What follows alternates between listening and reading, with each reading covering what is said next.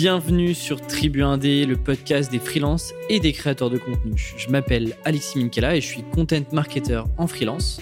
Et cette semaine, je suis ravi de vous partager ma discussion avec Pierre Guilbeault. Alors, mon premier contact avec Pierre a été un peu particulier. Pour ça, il faut remonter il y a quelques années, lorsque je commençais tout juste à écrire sur Internet. Et un jour, je reçois un mail d'une personne que je connais pas, qui me dit très gentiment que l'un de mes articles s'est retrouvé sur un blog que je ne connais pas, sans être cité. Et ce blog, c'était celui de Pierre, l'un de ses premiers projets. Alors cet euh, oubli vite corrigé, on commence à échanger sur nos projets et puis nos réflexions respectives. Et puis on se suivait de temps en temps. Il y a quelques mois, nos routes se sont de nouveau croisées avec l'un de ses projets actuels, la boîte numérique, et avec son co-créateur Théo, que je salue d'ailleurs par ailleurs. Euh, ils ont repositionné ce projet pour en faire un mini-média à destination des freelances. Alors pour revenir à Pierre, il s'est lancé pour de bon il y a moins d'un an après avoir quitté Google. Et des expériences en freelance, il en a eu plusieurs lorsqu'il était étudiant. Et vous allez l'entendre, il y a de belles pépites à nous raconter aux quatre coins du monde. Et en moins d'un an, tout est allé très très vite pour lui. Et je trouvais que son évolution était très très intéressante pour vous comme pour moi. Et sa vision est claire, tant que tu ne fais pas de choses et que tu ne testes pas sur le terrain, tu ne sais rien faire. Et du coup, cette réflexion le pousse donc à tester sans cesse, à lancer de nouveaux projets et plus récemment à repositionner son activité de freelance. Et à ce propos, comment est-ce qu'on fait concrètement pour trouver son fameux positionnement et sortir de la théorie? On a également parlé de spécialisation et des difficultés qu'il a pu avoir à trouver un sujet sur lequel aller. Il partage aussi ses stratégies pour aller trouver ses premiers clients avant même d'avoir quitté son CDI. vous allez voir, elles sont excellentes et pas si compliquées à mettre en place. Et puis on a longuement parlé de cette culture et cet état d'esprit à vouloir toujours en faire plus pour développer des projets. Avec la boîte numérique qui vient de sortir plusieurs produits d'information autour du freelancing, bien sûr le sujet m'intéresse, alors je suis allé creuser leurs réflexions et leur stratégie marketing. Pierre est vraiment un mec super intéressant, un auditeur fidèle du podcast, alors deux raisons pour faire de cette discussion un bel épisode.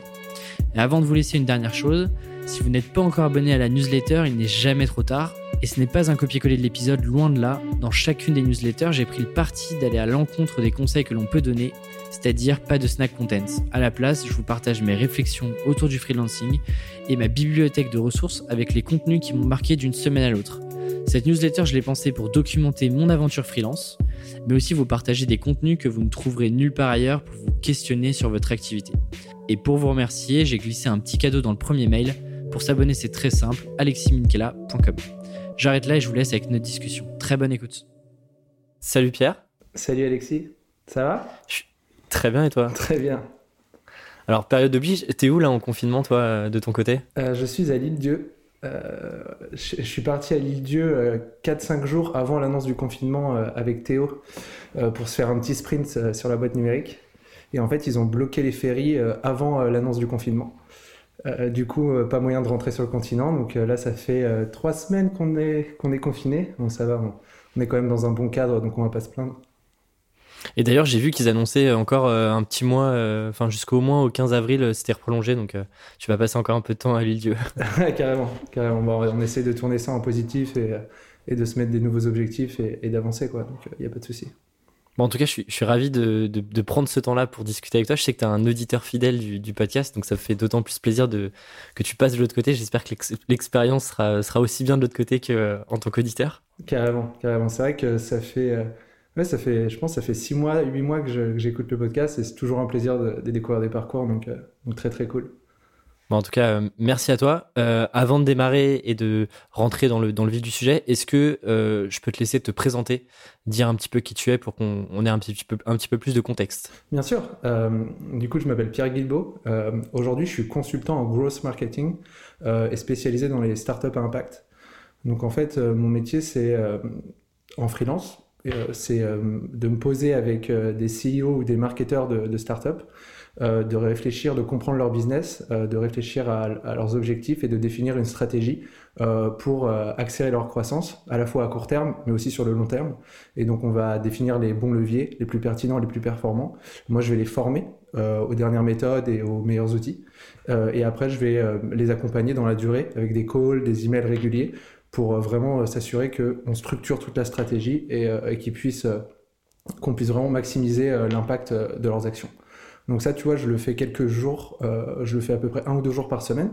Euh, et sinon, euh, je suis enfin, je fais partie de l'équipe de, Google Shopping, je fais partie de l'équipe Growth, où en fait, je suis freelance trois jours par semaine et je développe le programme d'affiliation. Et ce qui est intéressant, c'est que, alors, en préparant un petit peu l'épisode ensemble, tu me disais que tu t'étais, tes premières expériences freelance, elles étaient lorsque tu étais étudiant, et on reviendra là-dessus parce qu'il y a quelques histoires assez marrantes. Mais globalement, tu as quitté Google il y a un petit peu moins d'un an, et tu vois, en, quasiment un an, progression hyper intéressante. Et à côté de ça, tu es aussi le cofondateur de la boîte numérique depuis, là, pour le coup, un petit peu plus longtemps, deux ans, deux ans et demi de mémoire. Ouais, c'est ça. En fait, avec Théo, on, s'est associé sur le développement de la boîte numérique il a un peu plus de deux ans. Alors, il faut savoir qu'à la, à la base, la boîte numérique, c'était une, boîte à outils pour les entrepreneurs. Donc, on classait les outils par objectif. Voilà, tu veux faire ton site internet, tu veux créer un logo, euh, tu veux te faire une charte graphique, voici les meilleurs outils. Euh, et en fait, il y a à peu près, je dirais, 8-9 mois, on, s'est posé, on s'est dit que nous, l'aventure freelance, on, adorait euh, la vivre et la partager entre nous et ça serait hyper intéressant de la documenter à travers la boîte numérique. Et du coup, on a fait un pivot et on a décidé de, de plutôt se servir de la boîte numérique pour documenter nous nos avancées et aider un maximum de freelances à développer leur activité et trouver leur équilibre. Ouais, parce que euh, du coup, euh, juste pour préciser, Théo euh, est aussi freelance. Carrément. et donc vous travaillez aussi ensemble là-dessus. Et pour la petite histoire, est-ce que tu te souviens comment est-ce qu'on s'est connus il y a déjà quelques années avec un autre de tes projets? Je me souviens très bien. J'avais fait un petit peu le bourrin à l'époque. Euh, j'avais développé euh, The Young Thinker. Euh, en fait, si tu veux, c'était à l'époque où moi j'étais en quête de sens. je pense que, mais je le suis encore. Hein, je pense qu'on est continuellement en quête de sens. mais je me suis dit, ok, dans trois ans j'ai terminé mes études mais qu'est-ce que je vais faire quoi? Et en fait, à l'époque, si tu veux, j'avais l'illusion de je peux hacker le process et trouver le job de mes rêves en amont, comme ça, quand je termine mes études, directement j'ai le job de mes rêves et je suis pas en galère comme tout le monde. Et du coup, comment tu faisais ça? Euh, bah, en fait, je me suis dit, je vais euh, interviewer des personnes qui ont la trentaine et qui sont épanouies au niveau professionnel et personnel, euh, et je vais essayer de décrypter pourquoi, tu vois. C'est quoi le bonheur, pourquoi est-ce qu'ils sont heureux, qu'est-ce qui les stimule au quotidien? du coup, j'ai fait pas mal d'interviews et je les, rédigeais des articles sur le blog The Young Thinker. Et l'idée, c'était de, comprendre comment est-ce qu'on est heureux et comment est-ce qu'on s'éclate dans sa vie pro, dans sa vie perso. Et à un moment, dans un souci de croissance du, blog, je cherchais aussi d'autres articles pour ajouter du contenu. Et, euh, et, à l'époque, euh, il y avait quelques personnes qui faisaient du bon contenu sur Medium, dont toi, dont Valentin Decker. Euh, et du coup, j'avais clairement copié-collé le contenu et je l'avais ajouté sur le blog The Thinker, sans même te citer, je me rappelle. Et c'est là où on avait une interaction en mode Eh hey mec, c'est cool, mais il y a moyen quand même de mettre mon nom et un lien vers mon Medium à la fin. et j'ai fait Bah ouais, carrément, avec plaisir. Remarque, regarde, bonne rencontre, quelques années encore, tu vois. On, on est, on est encore en train de discuter tous les deux, donc. mais, mais c'est vrai que j'avais un peu oublié ce, moment-là euh, et, en retravaillant un peu l'interview, je me suis dit, mais oui, mais attends, mais on va essayer de remonter un peu aux origines de comment est-ce qu'on s'est rencontrés. Si je fais un, focus sur euh, la partie freelance, toi, du coup, tu, on en parlait juste avant, là, tu me disais que tu avais commencé quelques petites missions, que tu étais étudiant. Euh, j'aime bien poser la question un peu large, mais, mais suffisamment intéressante pour aller creuser, qui est pourquoi est-ce que tu décides, alors que tu es étudiant, et que tu vois, souvent quand tu es étudiant, tu es plus dans un état d'esprit où bah, tu as juste envie de kiffer, de profiter, tu vas, tu vas à tes cours et tu es moins dans ce truc de euh, je vais faire un peu de business, je vais potentiellement faire de l'argent différemment que euh, tu vas trouver des petits jobs de temps en temps. Euh, du coup, c'est quoi un peu l'état d'esprit que tu as où tu te dis tiens, le freelancing, ça peut être un moyen de, de, monter en compétence? Moi, en fait, quand je suis arrivé en école supérieure de commerce, j'ai fait un constat c'est que j'avais pas mal de personnes autour de moi qui avaient déjà un très bon réseau. Tu vois, genre des personnes qui avaient leurs parents qui étaient chefs d'entreprise ou qui travaillaient dans des grands groupes. Euh, tu vois, moi, mon papa est policier, ma maman travaille dans une EHPAD. Donc là, tu vois, en ce moment du confinement, ils font partie des gens qui sont euh, au front. Mais c'est pas des personnes qui ont un très gros réseau au niveau business. Euh, et du coup, j'ai vite compris que si je voulais atteindre le même niveau d'opportunité que les personnes autour de moi, il, il allait falloir que je fasse plus. Euh, et du coup, j'ai eu tendance euh, pendant mes études à pas mal me surcharger, à vouloir euh, prendre chaque opportunité, dire oui. Tu vois, j'étais président d'une asso, j'ai créé une start-up et j'ai pris ces missions en freelance pour Google. Il y a eu une opportunité qui a été faite. C'était à l'époque où Google voulait former des PME au marketing digital et notamment leur montrer bah, des outils Google qui étaient gratuits comme Google Analytics, Google My Business. Et, et, du coup, pendant pas loin de deux ans, je pense, j'ai parcouru la France. On était une équipe d'une dizaine, quinzaine de coachs et on, on, allait former des professionnels à, tous les outils digitaux pour les aider à augmenter leur visibilité, créer leur site internet, etc. etc. Et de un, ça permettait de, bah, de, gagner de l'argent, donc c'était assez cool. Et de deux, ça m'a permis de vraiment développer mon réseau, développer euh, aussi mes compétences. Tu vois, j'allais aussi dans des CCI où je faisais des conférences auprès d'une quinzaine, une vingtaine de professionnels. J'étais encore étudiant. C'était vraiment, euh, c'était vraiment hyper intéressant. Donc, euh, c'était plus une opportunité. Et puis après, c'est passé sur la phase de nécessité. en gros, pendant mes études, après, je suis parti en Australie bosser dans un incubateur. pour la petite histoire, euh, ça faisait deux ans que j'étais à Toulouse. Moi, j'aime beaucoup le surf et j'ai pratiquement pas surfé. Et du coup, je me suis dit, c'est l'occasion, j'ai une année de césure, il faut que je surfe et il faut que je sois à un endroit où je puisse bosser, euh, genre hyper proche de l'océan. Et du coup, j'avais déjà fait un road trip en Australie et je savais que Byron Bay, c'était une ville qui était petite et où je pouvais vraiment faire ça. Et du coup, j'ai tapé sur Google Startup Byron Bay. Euh, et là, je suis tombé sur un incubateur et la proposition de valeur du site, je me rappelle encore, c'était marqué euh, Startup Culture, Lifestyle Benefits. Et là, ça m'a complètement explosé le crâne. J'ai fait, waouh, lui, il m'a totalement bien targeté. Et, euh, et, du coup, je suis parti là-bas alors que j'étais pas payé. C'est-à-dire que j'ai fait un call avec la personne, candidature spontanée, et j'ai vendu ma voiture pour pouvoir payer le billet d'avion et le visa, etc. Et j'étais pas payé. Et au bout de deux mois, bah, j'étais à sec parce que bah, ça coûte 900 dollars une chambre à Byron Bay par mois. Euh, et du coup, il a fallu vraiment que je, que je gagne de l'argent pour vivre. quoi. J'avais pas le choix, j'avais plus rien sur mon compte. Et, euh, et du coup, ma voisine, ma voisine, ma, ma coloc qui avait à peu près 35 ans, elle montait un business de, de ménage, euh, tu vois, où elle, elle, mettait en relation des gens qui avaient besoin de faire le ménage chez eux à Sydney. Et elle, elle, avait un réseau de femmes de ménage, tu vois, de jeunes qui voulaient se faire de l'argent, même des backpackers, etc. Et je crois qu'elle vendait l'heure à 40 dollars, elle les payait 20 dollars de l'heure. Et du coup, moi, j'ai commencé à l'aider parce qu'elle avait besoin d'aide. Et en final, euh, gratuitement pendant trois semaines. Et après, on a séparé les bénéfices, quoi. Et du coup, au bout du mois qui suivait, je gagnais à peu près 1000 dollars par mois, ce qui m'a permis, euh, en fait, de payer mon loyer, de me payer la bouffe, etc. Euh, après, j'ai aidé mon voisin euh, qui montait un, Shopify, tu vois, il voulait vendre des produits, à lui faire un compte Instagram et à lui développer le compte Instagram, il me payait 100 dollars la semaine. Et en fait, je suis devenu en fait freelance par nécessité parce qu'en fait, bah, j'avais des connaissances en business pour accompagner des boîtes, euh, pour faire du marketing. Et j'avais pas le choix en fait, j'avais besoin d'argent. Et du coup, j'allais voir les gens, genre, je leur donnais des conseils, je les aidais. Et au bout d'un moment, ils étaient en mode, bah allez, on continue et euh, c'est normal que je te paye puisque bah, tu passes beaucoup de temps avec moi. Et du coup, on, on trouvait un, un, un terrain d'entente quoi. Et tu vois, tu as, ce terreau-là où euh, césure, euh, bah, globalement, tu, tu, tu, sais que c'est possible de générer de l'argent avec ton activité de freelance. Qu'est-ce qui fait que à la fin de tes études, tu rentres chez Google pendant, euh, je sais pas combien de temps t'es resté d'ailleurs chez Google? Je suis resté un an. Comment ça se fait que tu te dis pas à ce moment-là, euh, ok, bah en fait, euh, j'ai testé le modèle et je me lance en indépendant directement après. Est-ce qu'il y avait une réflexion derrière ou pas? Carrément. En gros, si tu veux, après l'expérience en Australie, euh, où je, bossais dans un incubateur, je suis allé dans un accélérateur de start-up à Bangalore en Inde, chez Nouma, où je m'occupais de l'accélération. Euh, là, du coup, j'avais plus besoin d'argent, puisqu'en fait, le loyer, c'était 90 euros par mois. Euh, et après, je suis allé à Los Angeles dans une appli de méditation où j'ai rejoint l'équipe marketing où je faisais du growth. C'était des expériences qui étaient hyper enrichissantes, j'ai appris plein de trucs, euh, mais j'ai eu des vrais moments de solitude aussi. Tu vois, j'étais à l'étranger, euh, j'étais dans des endroits qui étaient magnifiques, tu vois, genre Byron Bay, la plage, euh, Malibu avec Los Angeles où j'allais surfer. Mais je me suis, c'était à l'époque où j'écoutais beaucoup de podcasts, d'ailleurs, Nouvelle École, qui faisaient du bien aux oreilles le soir. Et, et je me disais, mais en fait, c'est ouf parce que, en fait, j'avais envie de voyager, tu vois, j'ai envie de, découvrir des trucs. Et je me suis dit, en fait, le plus important, c'est de faire ce qui te plaît au quotidien et d'être entouré des gens que t'aimes. Et en fait, j'étais pas entouré des gens que j'aime au quotidien et je faisais pas toujours ce qui me plaisait. Euh, donc je me suis dit, on va commencer par euh, le plus important, c'est d'être entouré des gens que j'aime. Euh, et du coup, j'avais à la fois mon emprunt à rembourser étudiant et à la fois j'avais envie d'être plus proche du coup de mes amis et de ma famille. Du coup, j'ai eu cette opportunité de, rentrer dans l'équipe marketing de Google France pour lancer un nouveau produit en France. Et je me suis dit, allez feu, parce que ça va me permettre de largement, tu vois, enfin d'être à l'aise pour rembourser mon emprunt, d'apprendre des nouveaux trucs. C'est une belle opportunité. moi, j'avais jamais travaillé dans un grand groupe aussi, donc je trouvais ça intéressant pour euh, de, le faire en me disant ok euh, je vais vraiment pouvoir comprendre comment ça fonctionne, euh, d'avoir beaucoup plus de stratégie hiérarchique, d'avoir beaucoup plus de budget. Et, donc, du coup, j'ai dit feu, quoi. Et c'était une expérience d'un an, c'était hyper enrichissant.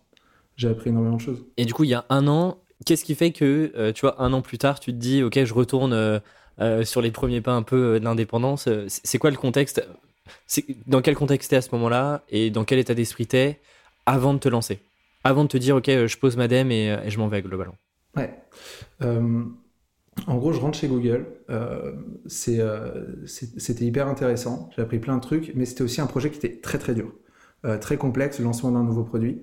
Euh, et j'ai eu pas mal de moments où j'étais solo sur le projet et c'était hyper dur, tu vois, au niveau du mental et tu as une espèce de charge sur tes épaules où en fait, si tu as du mal à, à t'en dissocier, à te dire c'est ok, il y a la vie professionnelle et la vie perso, mhm. ça, ça devient pesant en fait.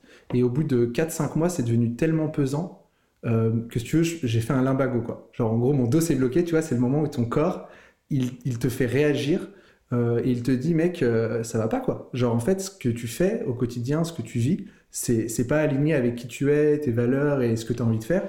Et, et, du coup, je te tire la sonnette d'alarme. Et là, pour moi, ça a été. c'était costaud parce que du coup j'ai fait beaucoup d'introspection et je me suis dit mais qu'est-ce qui se passe? Et en fait quand je pensais à mon travail j'avais euh, limite un sentiment d'angoisse, tu vois, en mode c'est un mur, c'est dur, etc. Et bien sûr, il y a plein de tafs qui sont durs, mais je pense que euh, euh, il y a des tafs où on se sent plus à l'aise que d'autres, malgré la difficulté. Et moi, je pense que j'étais pas hyper à l'aise. Et du coup, j'ai commencé à réfléchir, à me dire, ok, peut-être que c'est pas pour moi, et peut-être qu'il faut que je, tu vois, que je, tente vers autre chose. Et, et, à ce moment-là, je faisais beaucoup part de, mes pensées à trois très bons amis qui sont Théo, avec qui j'ai bossé sur la boîte numérique, et avec qui je bosse sur la boîte numérique, euh, Guillaume euh, et, euh, Cyril. Et, donc, en fait, on, s'est retrouvés un soir et on a tous partagé un petit peu nos. Tu vois, on s'est retrouvés à Paris dans un appart et on s'est dit, mais comment. Faisons point. Comment est-ce qu'on se sent dans notre vie professionnelle? Et vous aviez chacun. Excuse-moi de te couper, vous aviez chacun. Enfin, vous étiez. vous aviez chacun un job. Il y en avait qui étaient déjà indépendants ou pas à ce moment-là? Alors, Cyril était déjà indépendant, et alors lui, il était dans une autre phase, c'était qu'il était dans une phase de solitude. C'est-à-dire que lui, il disait, euh, bah ok, c'est trop cool, je gagne bien ma vie, mais euh, bah, en fait, euh, à la fin de la journée ou pendant la journée, souvent, je suis seul, et j'ai limite envie de rejoindre une équipe pour être stimulé, parce que ça, je, je me sens pas hyper bien niveau pro. Quoi. Euh, Théo et Guillaume, ils avaient rejoint Live Mentor en tant que mentor, euh, ils kiffaient bien leur, leur job, euh, mais ils avaient aussi des opportunités business à côté, tu vois, pour créer des sites internet, euh, pour accompagner des boîtes, pour faire du copywriting. et du coup, ils se disaient, mais en fait, on aime trop, on, on, aime trop aussi être indépendant et on aime trop, tu vois, avoir une flexibilité et d'avoir du temps pour bosser sur, sur nos projets. Et en fait, on s'est rendu compte qu'à ce moment-là, on était tous alignés sur un truc, c'est qu'on n'était pas alignés au niveau personnel. Tu vois, il manquait quelque chose dans l'équilibre. Euh, pour nous, l'équilibre, on s'est dit, tu vois, c'est de, bosser sur ce qui nous plaît, c'est de d'avoir une vraie liberté, de flexibilité, de travailler d'où on veut, quand on veut, travailler avec des gens, qu'on apprécie, euh, de pouvoir bien gagner nos vies euh, et d'avoir du sens aussi dans ce qu'on fait. Et en fait, il y, avait un espèce de déséquilibre, on l'a ressenti. Et donc là, on a fait le pari de se dire, ok les gars euh, en septembre, plus personne n'a de job. Euh, et on se met en colocation. Et l'objectif, c'est de tous de se tirer vers le haut pour développer notre activité, que ça soit un projet, que ça soit notre, métier de freelance, entre guillemets. Euh, et l'idée, c'est vraiment qu'on puisse, euh, qu'on puisse vraiment avancer et s'aider et ne pas se sentir seul dans, bah, cette transition. Et en fait, à partir de ce moment-là, quand tu, quand tu fais ce, tu vois, ce switch, tout va mieux. C'est-à-dire qu'en fait, tu cette espèce de lumière au fond du tunnel.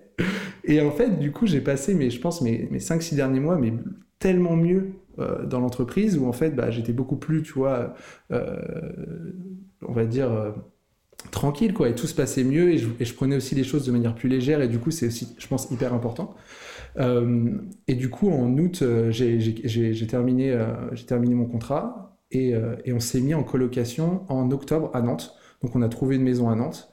Et, euh, et, donc l'idée c'était de se dire ok bon bah maintenant on est ensemble et quand tu te lèves le matin t'es pas tout seul pour taffer sur tes, projets. Euh, si tu, tu, réfléchis à un pricing pour un client ou si euh, tu sais pas vraiment là de quelle manière démarcher celui-ci ou comment le relancer tu as toujours quelqu'un avec qui échanger. Et du coup ça ça nous a permis vraiment de nous mettre sur des rails et, de pouvoir avancer à fond quoi. Donc du coup si je comprends bien ton, en gros, as quitté Google correspond au fait que tu, tu, tu commences à emménager avec, avec ces trois potes-là à Nantes. J'ai bien envie parce que tu m'en as déjà parlé à l'époque où tu euh, t'allais déménager. Euh, donc euh, ouais, c'est ça, on était en, en, août dernier à Paris. Et tu m'as expliqué un petit peu euh, la manière dont euh, vous aviez construit un peu ces, où vous alliez construire un peu ces prochains mois ensemble, avec avec un, certain un pilier de valeur, etc. Est-ce que tu peux m'en parler? Parce que moi ça me donne plein d'idées de alors l'idée c'est pas de, tu vois, tout le monde ne peut pas faire ce que tu as fait de quitter une ville et, et d'emménager dans une autre ville complètement. Mais je trouve ça intéressant de te dire, j'ai quitté un job pour me retrouver, pour garder une proximité et ne pas être seul et quand même, tu vois, euh, travailler ensemble, euh, vous entraider, euh, vous porter vers le haut et vous mettre tous les, tous les quatre dans une dynamique de en fait, je reste pas chez moi à rien faire, à, ruminer, à essayer de trouver des trucs alors que j'avance pas tout seul, tu vois. Carrément. Je pense que le. On est parti du, constat de départ et on, s'est dit, OK, quels sont les piliers dont on a besoin pour s'épanouir dans nos vies professionnelles? Euh, il y a un premier pilier, c'est la première étape de la pyramide de Maslow, c'est gagner ma vie en indépendant. C'est-à-dire que, tu vois, Cyril était déjà lancé, euh, Théo et Guillaume euh, avaient déjà fait des sites internet par le passé, avaient déjà accompagné des boîtes, mais là, ils n'avaient pas forcément de clients, outre le fait qu'ils bossaient pour Live Mentor. Et moi, j'avais plus de clients en freelance. Donc en fait, on s'est dit, c'est bien beau tout ça, mais la première étape, c'est qu'on arrive à gagner nos vies. Euh, la deuxième, c'est de se dire, OK, il faut qu'on arrive à trouver une flexibilité pour travailler d'où on veut, quand on veut. Euh, on a envie aussi de vivre une vie sociale riche, donc c'est aussi pour ça qu'on se met en colloque, mais on veut aussi, tu vois, ne pas s'enfermer et voir du monde euh, pour pouvoir, pour pouvoir en fait s'épanouir. Et il y avait aussi vraiment cette, question de sens et de trouver notre voie. C'est-à-dire que le vrai objectif, c'était d'aider les autres et de s'aider soi-même à, trouver sa voie, tu vois, et de se dire, OK, pourquoi est-ce que je vais me lever le matin et qu'est-ce qui va me faire vraiment kiffer euh, au quotidien? Euh, on avait fait un week-end chez Cyril en Bretagne en juin, où on avait réfléchi au projet, mais là je te raconte pas la masturbation intellectuelle. C'est-à-dire qu'on avait vraiment euh, pris le truc dans tous les sens, mais on va aider machin à aider machin, enfin bref, stop. Et on s'est dit, attendez les gars, on va trop loin, on se projette trop loin, tu vois, t'étais là, t'as une vision, une mission, et on y va, et on s'est dit non. Commençons par, par trouver des clients, gagner nos vies, tu vois, itérer, euh, essayons d'arriver à avoir une flexibilité pour euh, pouvoir voyager, travailler d'où on veut, euh, de pouvoir bah, aller voir des amis, passer du temps avec notre copine aussi, tu vois, genre c'est important parce qu'au final, on était trois à quitter notre nos copines qui étaient à Paris pour aller à Nantes. Donc ça aussi, c'est des choix forts qu'il faut assumer, mais du coup, c'est pareil, c'est-à-dire que dans l'équilibre, il fallait qu'on retourne à Paris euh, assez facilement, rapidement, pour pouvoir euh, bah, aussi continuer notre relation de couple. Euh, et puis bien sûr, avoir du sens. Donc vraiment, comment est-ce qu'on fait pour avoir trouvé du sens dans ce qu'on fait? Et donc l'objectif, c'est de se dire, ok, on, on part en expérimentation pendant un an, ensemble. et l'idée, c'est qu'on s'entraide au quotidien et qu'à la fin, on ait trouvé notre voie et qu'on soit tous sur les rails et qu'on puisse se dire ok bon on est en autonomie et c'est parti. Et, chacun poursuit sa voie parce qu'on savait qu'on n'allait pas rester collés les uns aux autres tout le temps et que on avait tous un caractère des envies différentes des objectifs différents et qu'en fait au fur et à mesure on allait assumer de plus en plus notre individualité euh, et, trouver et trouver ce qu'on veut quoi. Et si on parle un petit peu des euh, allez, des 90 premiers jours ou, euh, du premier mois, euh, quand tu te dis, euh, OK, j'ai quitté Google, je suis en train de me lancer à mon compte, je dois retrouver, remettre un rythme, retrouver des clients. Globalement, tu commences par quoi? Ça ressemble à quoi tes premiers jours? Voir tes premières semaines en tant que freelance? Sur quoi tu commences? Et c'est quoi un peu les, étapes? Tu vois, si on décompose un peu le processus de réflexion jusqu'à trouver tes premiers clients, qu'est-ce qui se passe tout en amont? Je pense que le, premier pilier, c'est euh, le confort mental financier. C'est-à-dire que c'était hyper important de clarifier le comment est-ce que je m'assure que j'ai assez d'argent pour vivre pendant les 3-4 premiers mois, euh, sans être obligé de brader euh, mes services, sans être obligé d'aller démarcher à tout va. je pense que ça, c'est hyper important de se dire j'ai un matelas financier, j'ai l'équivalent de 3 à 4 mois de, de, salaire, on va dire, devant moi, et ce qui fait qu'en fait, je peux prendre le temps de faire les choses et je suis pas dans l'urgence.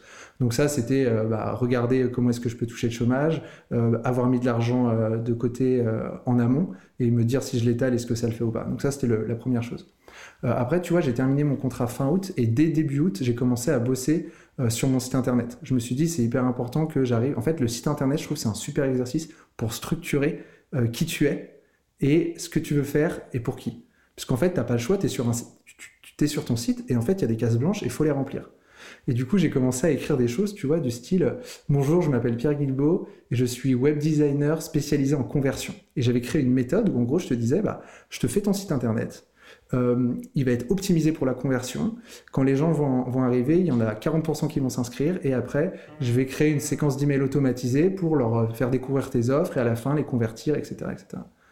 Et puis à un moment, j'ai pris du recul et je me suis dit, mais qu'est-ce que je fais Déjà, ça, je vais le vendre à qui? Et est-ce que je suis sûr de vouloir faire ça? Mais en fait, je suis pas web designer, moi. Genre, je sais faire un WordPress vite fait, mais si le mec il commence à me dire qu'il veut un, arc-en-ciel multicolore, jamais je sais le faire. Et, du coup, je me suis dit, mais c'est pas possible, quoi. Euh, donc, je me suis dit, ok, on va prendre un peu, euh, on va, on va, on va faire pause, on va prendre, on va sortir du guidon, on va, on va prendre du recul, et surtout, on va aller étudier le marché. Du coup, moi, tu vois, j'avais bossé euh, dans un incubateur en Australie, dans un accélérateur de start-up en Inde. Donc, je connaissais ces environnements de on accompagne des boîtes.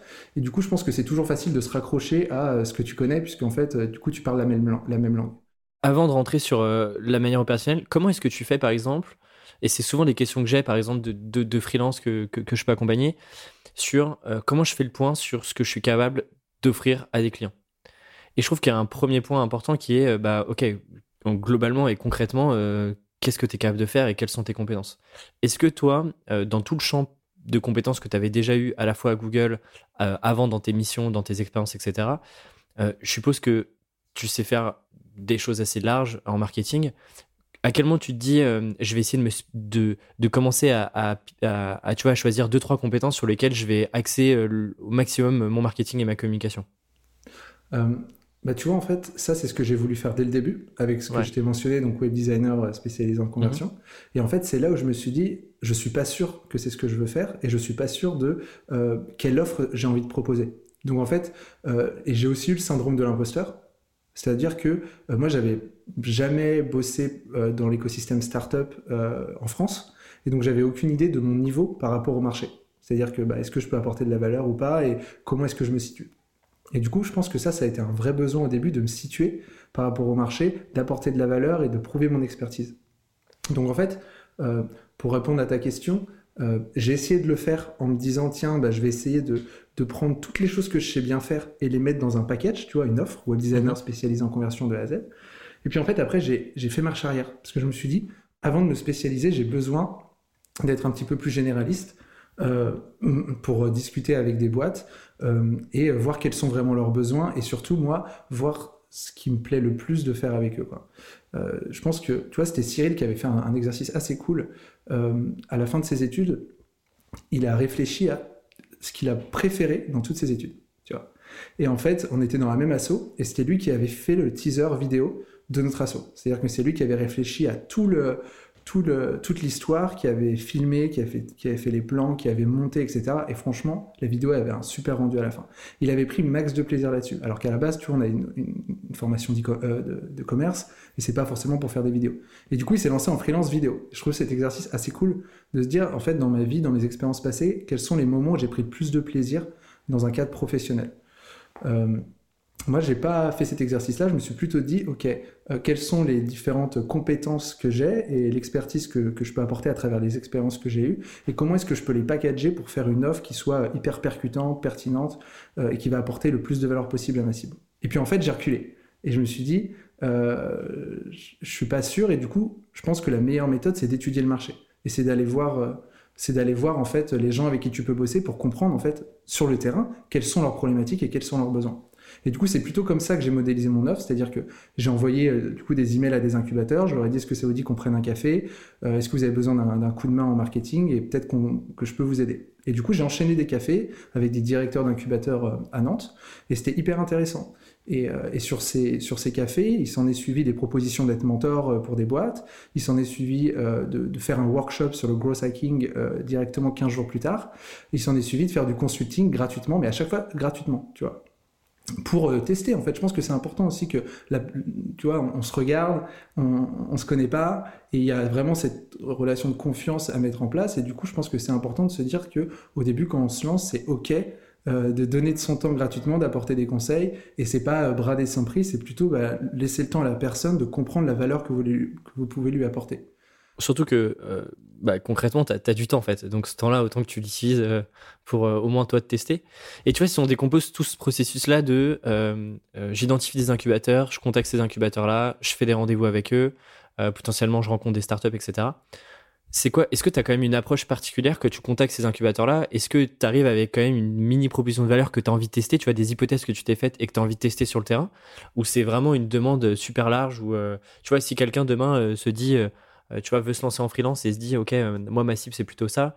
C'est quoi la meilleure manière de les contacter? Est-ce que c'est d'avoir un, angle précis ou justement d'être, d'être, euh, honnête en disant voilà, j'ai envie de rencontrer ce genre de personnes-là, est-ce qu'on est qu'on peut se rencontrer?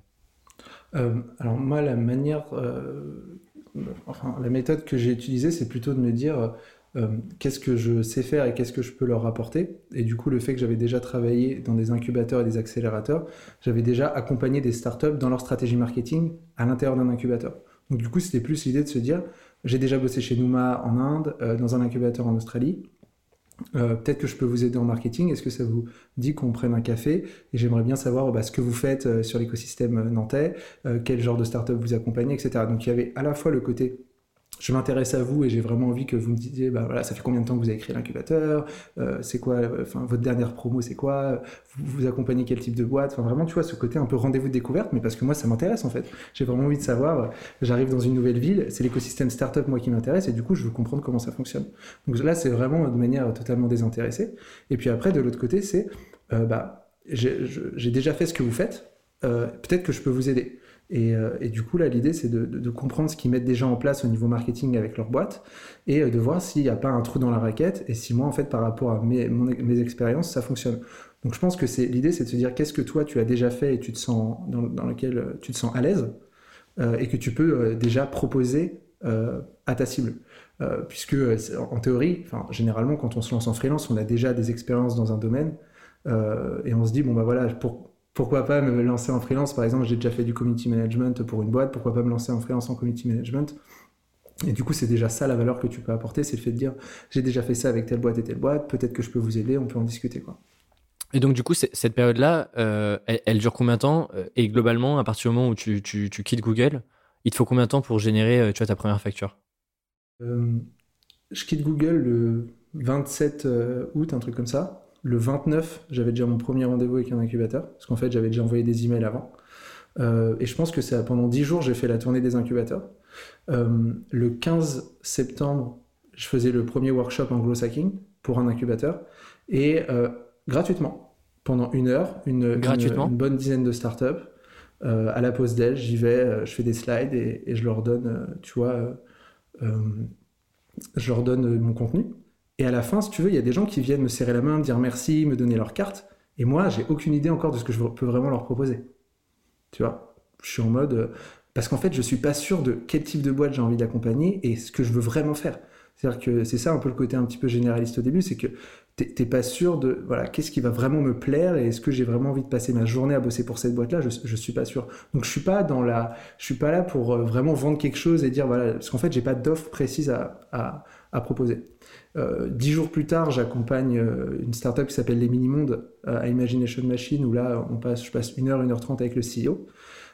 et à la fin de, l'heure, Quentin, il me dit, bah mec, trop cool, plein d'idées. T'es dispo la semaine prochaine, on met ça en place. Tu, tu, tu, tu coûtes combien quoi? Et, et, en gros, si tu veux, ça a duré une heure. Et c'est la stratégie que j'ai fait quand j'étais à l'étranger, quand j'avais besoin d'argent. C'est que je m'assois avec la personne, j'écoute ce qu'il a à me raconter par rapport à son business et ses, objectifs.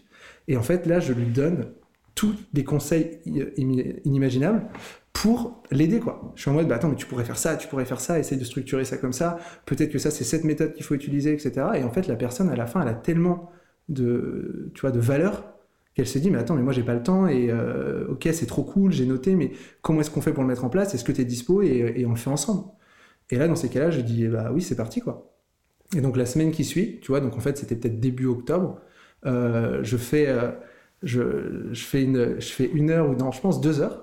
Je fais deux heures avec eux, et là il y a Rob Spiro qui est le directeur euh, de l'incubateur que j'avais jamais rencontré au final, lui parce qu'en fait j'avais rencontré une de ses associés, qui vient s'asseoir pendant le moment où je suis en train de bah, du coup coacher les deux entrepreneurs. Il s'assoit, il dit rien, et à un moment il me dit est-ce qu'on pourra discuter à la fin? Donc là, tu parles, tu parles et t'as la personne qui te regarde, tu vois. Et du coup, tu te sens un peu intimidé, tu dis, OK, qu'est-ce qu'il va penser, quoi. Et donc à la fin, j'ai 15 minutes avec lui, il me regarde, il me dit, mais t'es qui, toi? Et donc je lui explique un peu, tu vois. Et il s'avère que lui, il a, il a vendu une boîte euh, à Google dans la Silicon Valley. Et en fait, il s'est installé à Nantes euh, pour créer son, son startup studio. Euh, et c'est que des boîtes à impact, donc trop trop cool, etc. Et du coup, il me dit, bah, je pense que tu peux apporter de la valeur à toutes les boîtes. travaillons ensemble avec toutes les boîtes, quoi. Et du coup, ça s'est fait comme ça. Si tu veux, en fait, il n'y avait même pas de pitch. C'est-à-dire que le pitch, c'était moi sur le terrain, en train d'accompagner ces boîtes. Et il s'est dit, bah, ce qu'il est en train de faire avec eux, il peut le faire avec les six autres. et du coup, c'est vraiment comme ça que ça s'est fait avec eux. Et tu vois, là, ça fait, bah, tu vois, depuis octobre que j'accompagne leur boîte de manière régulière, un jeudi sur deux où je vais passer une heure avec chaque boîte pour les aider à structurer leur stratégie marketing et, à, utiliser des leviers pour, bah, atteindre leurs objectifs. Et globalement, tu es plutôt du coup dans la partie opérationnelle, tu es euh, plutôt dans l'accompagnement, plutôt dans la strat. Euh, comment est-ce que du coup tu, vois, tu te dis, parce que je suppose que le client a dû te demander aussi euh, jusqu'où tu es prêt à nous accompagner, est-ce que tu peux mettre tu vois, un peu les mains dans la machine et, implémenter certaines, certaines stratégies ou techniques que tu, que tu proposes, etc. Comment tu te dis, qu'est-ce que j'ai vraiment... Tu vois, là aussi, tu as plein de questions de te dire, bah, qu'est-ce que j'ai envie de faire? Est-ce que j'ai plutôt envie d'être un peu en mode coach, mentor? Est-ce que j'ai plutôt envie d'être euh, sur le terrain euh, de manière opérationnelle et voir les résultats de ce que je suis en train de faire? Tu vois, là, aussi, tu encore. Enfin, c'est toujours. Euh, de toute façon, tu as des milliards de questions, quel que soit ton, ton niveau d'avancement en freelance. Mais rien que là-dessus aussi, tu poses pas mal de questions, je suppose. Ouais. je pense que ça, c'est cette réflexion, tu vois, quand, quand j'ai fini le, le, workshop de growth hacking, je te disais, il y a deux, trois startups qui sont venus me voir. À ce moment-là, j'en suis pas encore sûr. Euh, est-ce que je veux exécuter ou est-ce que je veux plutôt être dans la partie coaching, consulting, mentoring, etc. Et en fait, euh, fin septembre, j'en étais sûr. En fait, je me suis dit, euh, je suis déjà dans l'exécution pour la boîte numérique où j'écris, je rédige beaucoup de contenu pour aider les freelances, on, met énormément de choses en place. Euh, j'ai aussi créé une newsletter, les petits hacks marketing, qui me demandent du temps d'exécution. Euh, avec mon petit frère, on, a, on développe une chaîne YouTube qui me demande aussi du temps d'exécution. Et en fait, du coup, j'ai trois projets où j'exécute. Et en fait, j'ai pas envie d'exécuter pour les autres parce que ça prend tellement de temps, de cerveau euh, et, de, temps, tu vois, c'est chronophage d'exécuter que j'avais pas envie, en plus de le faire pour les autres. Sachant que la veille de mon départ de chez Google, il y a le Head of Growth de Google Shopping qui m'a appelé et qui m'a dit je sais qu'on avait discuté que tu cherchais une boîte euh, potentiellement en freelance euh, trois jours par semaine pour avoir tu vois, un revenu récurrent euh, et accompagné dans le long terme. moi, j'ai un besoin sur l'affiliation. Est-ce que tu es chaud Et du coup, c'était pas fait encore fin septembre, mais je savais que j'étais en négociation, en discussion avec Google et que potentiellement d'ici un ou deux mois, j'avais trois jours dans ma semaine qui étaient full. Et sur de la partie opérationnelle en plus. Et sur de la partie opérationnelle, exactement. Euh, donc je me suis dit, ok, donc si j'ai déjà trois jours qui sont full, euh, que j'ai un jour qui est pris par la boîte numérique, tu vois, le vendredi par exemple, il me reste le jeudi. Et du coup, le jeudi, si je commence euh, à exécuter, bah, en fait, je vais pouvoir accompagner qu'une ou deux boîtes, et en fait, c'est pas forcément ce que j'ai envie de faire. Euh, donc en fait, je me suis plus positionné sur euh, moi, j'ai pas le temps d'exécuter, je suis désolé. Par contre, ce que je peux faire, c'est vous accompagner euh, dans toute la stratégie et vous donner des feedbacks hyper opérationnels, par contre, sur la manière dont vous exécutez pour vous aider à maximiser votre impact. Euh, donc, euh, donc j'ai fait ça avec Imagination Machine. Et puis après, en, parallèle, j'ai continué à rédiger un peu de contenu sur mon site internet. Tu vois, mon site internet, du coup, euh, j'ai créé un article qui, s'intitule Comment devenir growth marketer en 2020. Et dans cette stratégie de contacter les incubateurs, je l'ai envoyé à 80 incubateurs cet article. Je me suis dit, bah, ça va peut-être aider leur startup. Et c'est cool. Et moi, en fait, c'est ça ma mission. J'ai envie d'aider les boîtes à, se développer. Donc, je l'ai envoyé. Et quand je l'ai envoyé, j'ai le directeur de, de l'incubateur de Sciences Po Paris qui m'a appelé, mais genre dans l'heure, quoi. Et il m'a dit euh, J'ai parcouru votre guide en diagonale, euh, c'est super, etc. Euh, est-ce que ça vous intéresse d'accompagner nos boîtes? Je pense qu'on aurait besoin de, de, vos compétences, etc. Tu vois et du coup, en fait, je me suis retrouvé deux semaines plus tard à aller faire un, un, workshop de deux heures où j'étais rémunéré devant toutes les startups de Sciences Po Paris. Et maintenant, tu vois, j'ai un contrat avec elles où je les accompagne plusieurs heures par mois pareil, sur un peu le même modèle qu'Imagination Machine, euh, pour les aider à, se développer. Quoi. Trop, trop cool. Et du coup, tu vois, euh, même huit mois après, il y, a quand même du chemin qui a été fait et ton positionnement, il est un peu plus clair aussi. Euh, je sais qu'avec Théo, vous parlez souvent des, de cinq piliers liés au positionnement. Est-ce que tu peux nous les partager? Est-ce qu'il y a un framework particulier pour construire ça ou, ou pas? Je pense que en fait, si tu veux, nous, on a, on a vraiment cette vision, on vient d'un peu de l'entrepreneuriat, de la start-up, etc. Et on trouve qu'il y a énormément à, à, récupérer quand on est freelance de la start-up. je, te, euh, je, te, rejoins complètement. Euh, c'est en fait, avant d'être en fait, avant d'être freelance, légalement, on est une micro-entreprise. Et du coup, il y a entreprise. Et du coup, pour moi, si, si tu appliques tout ce que fait une start-up de la tech, tu es obligé de tout péter. Il n'y a, a, pas de secret, quoi. Genre, euh, c'est les, les startups de la tech, elles ont toutes les bonnes pratiques pour acquérir des, utilisateurs, se positionner, convertir, euh, escaler.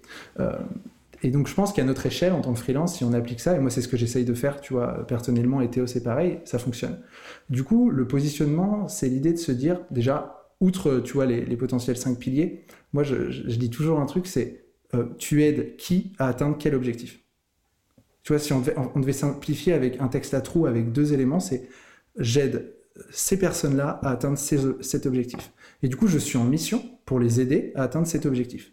Euh, comment est-ce que je peux les aider à atteindre cet objectif? Donc, imaginons que euh, moi je dise, OK, j'aide les startups à impact euh, à acquérir plus d'utilisateurs rapidement à moindre coût, par exemple.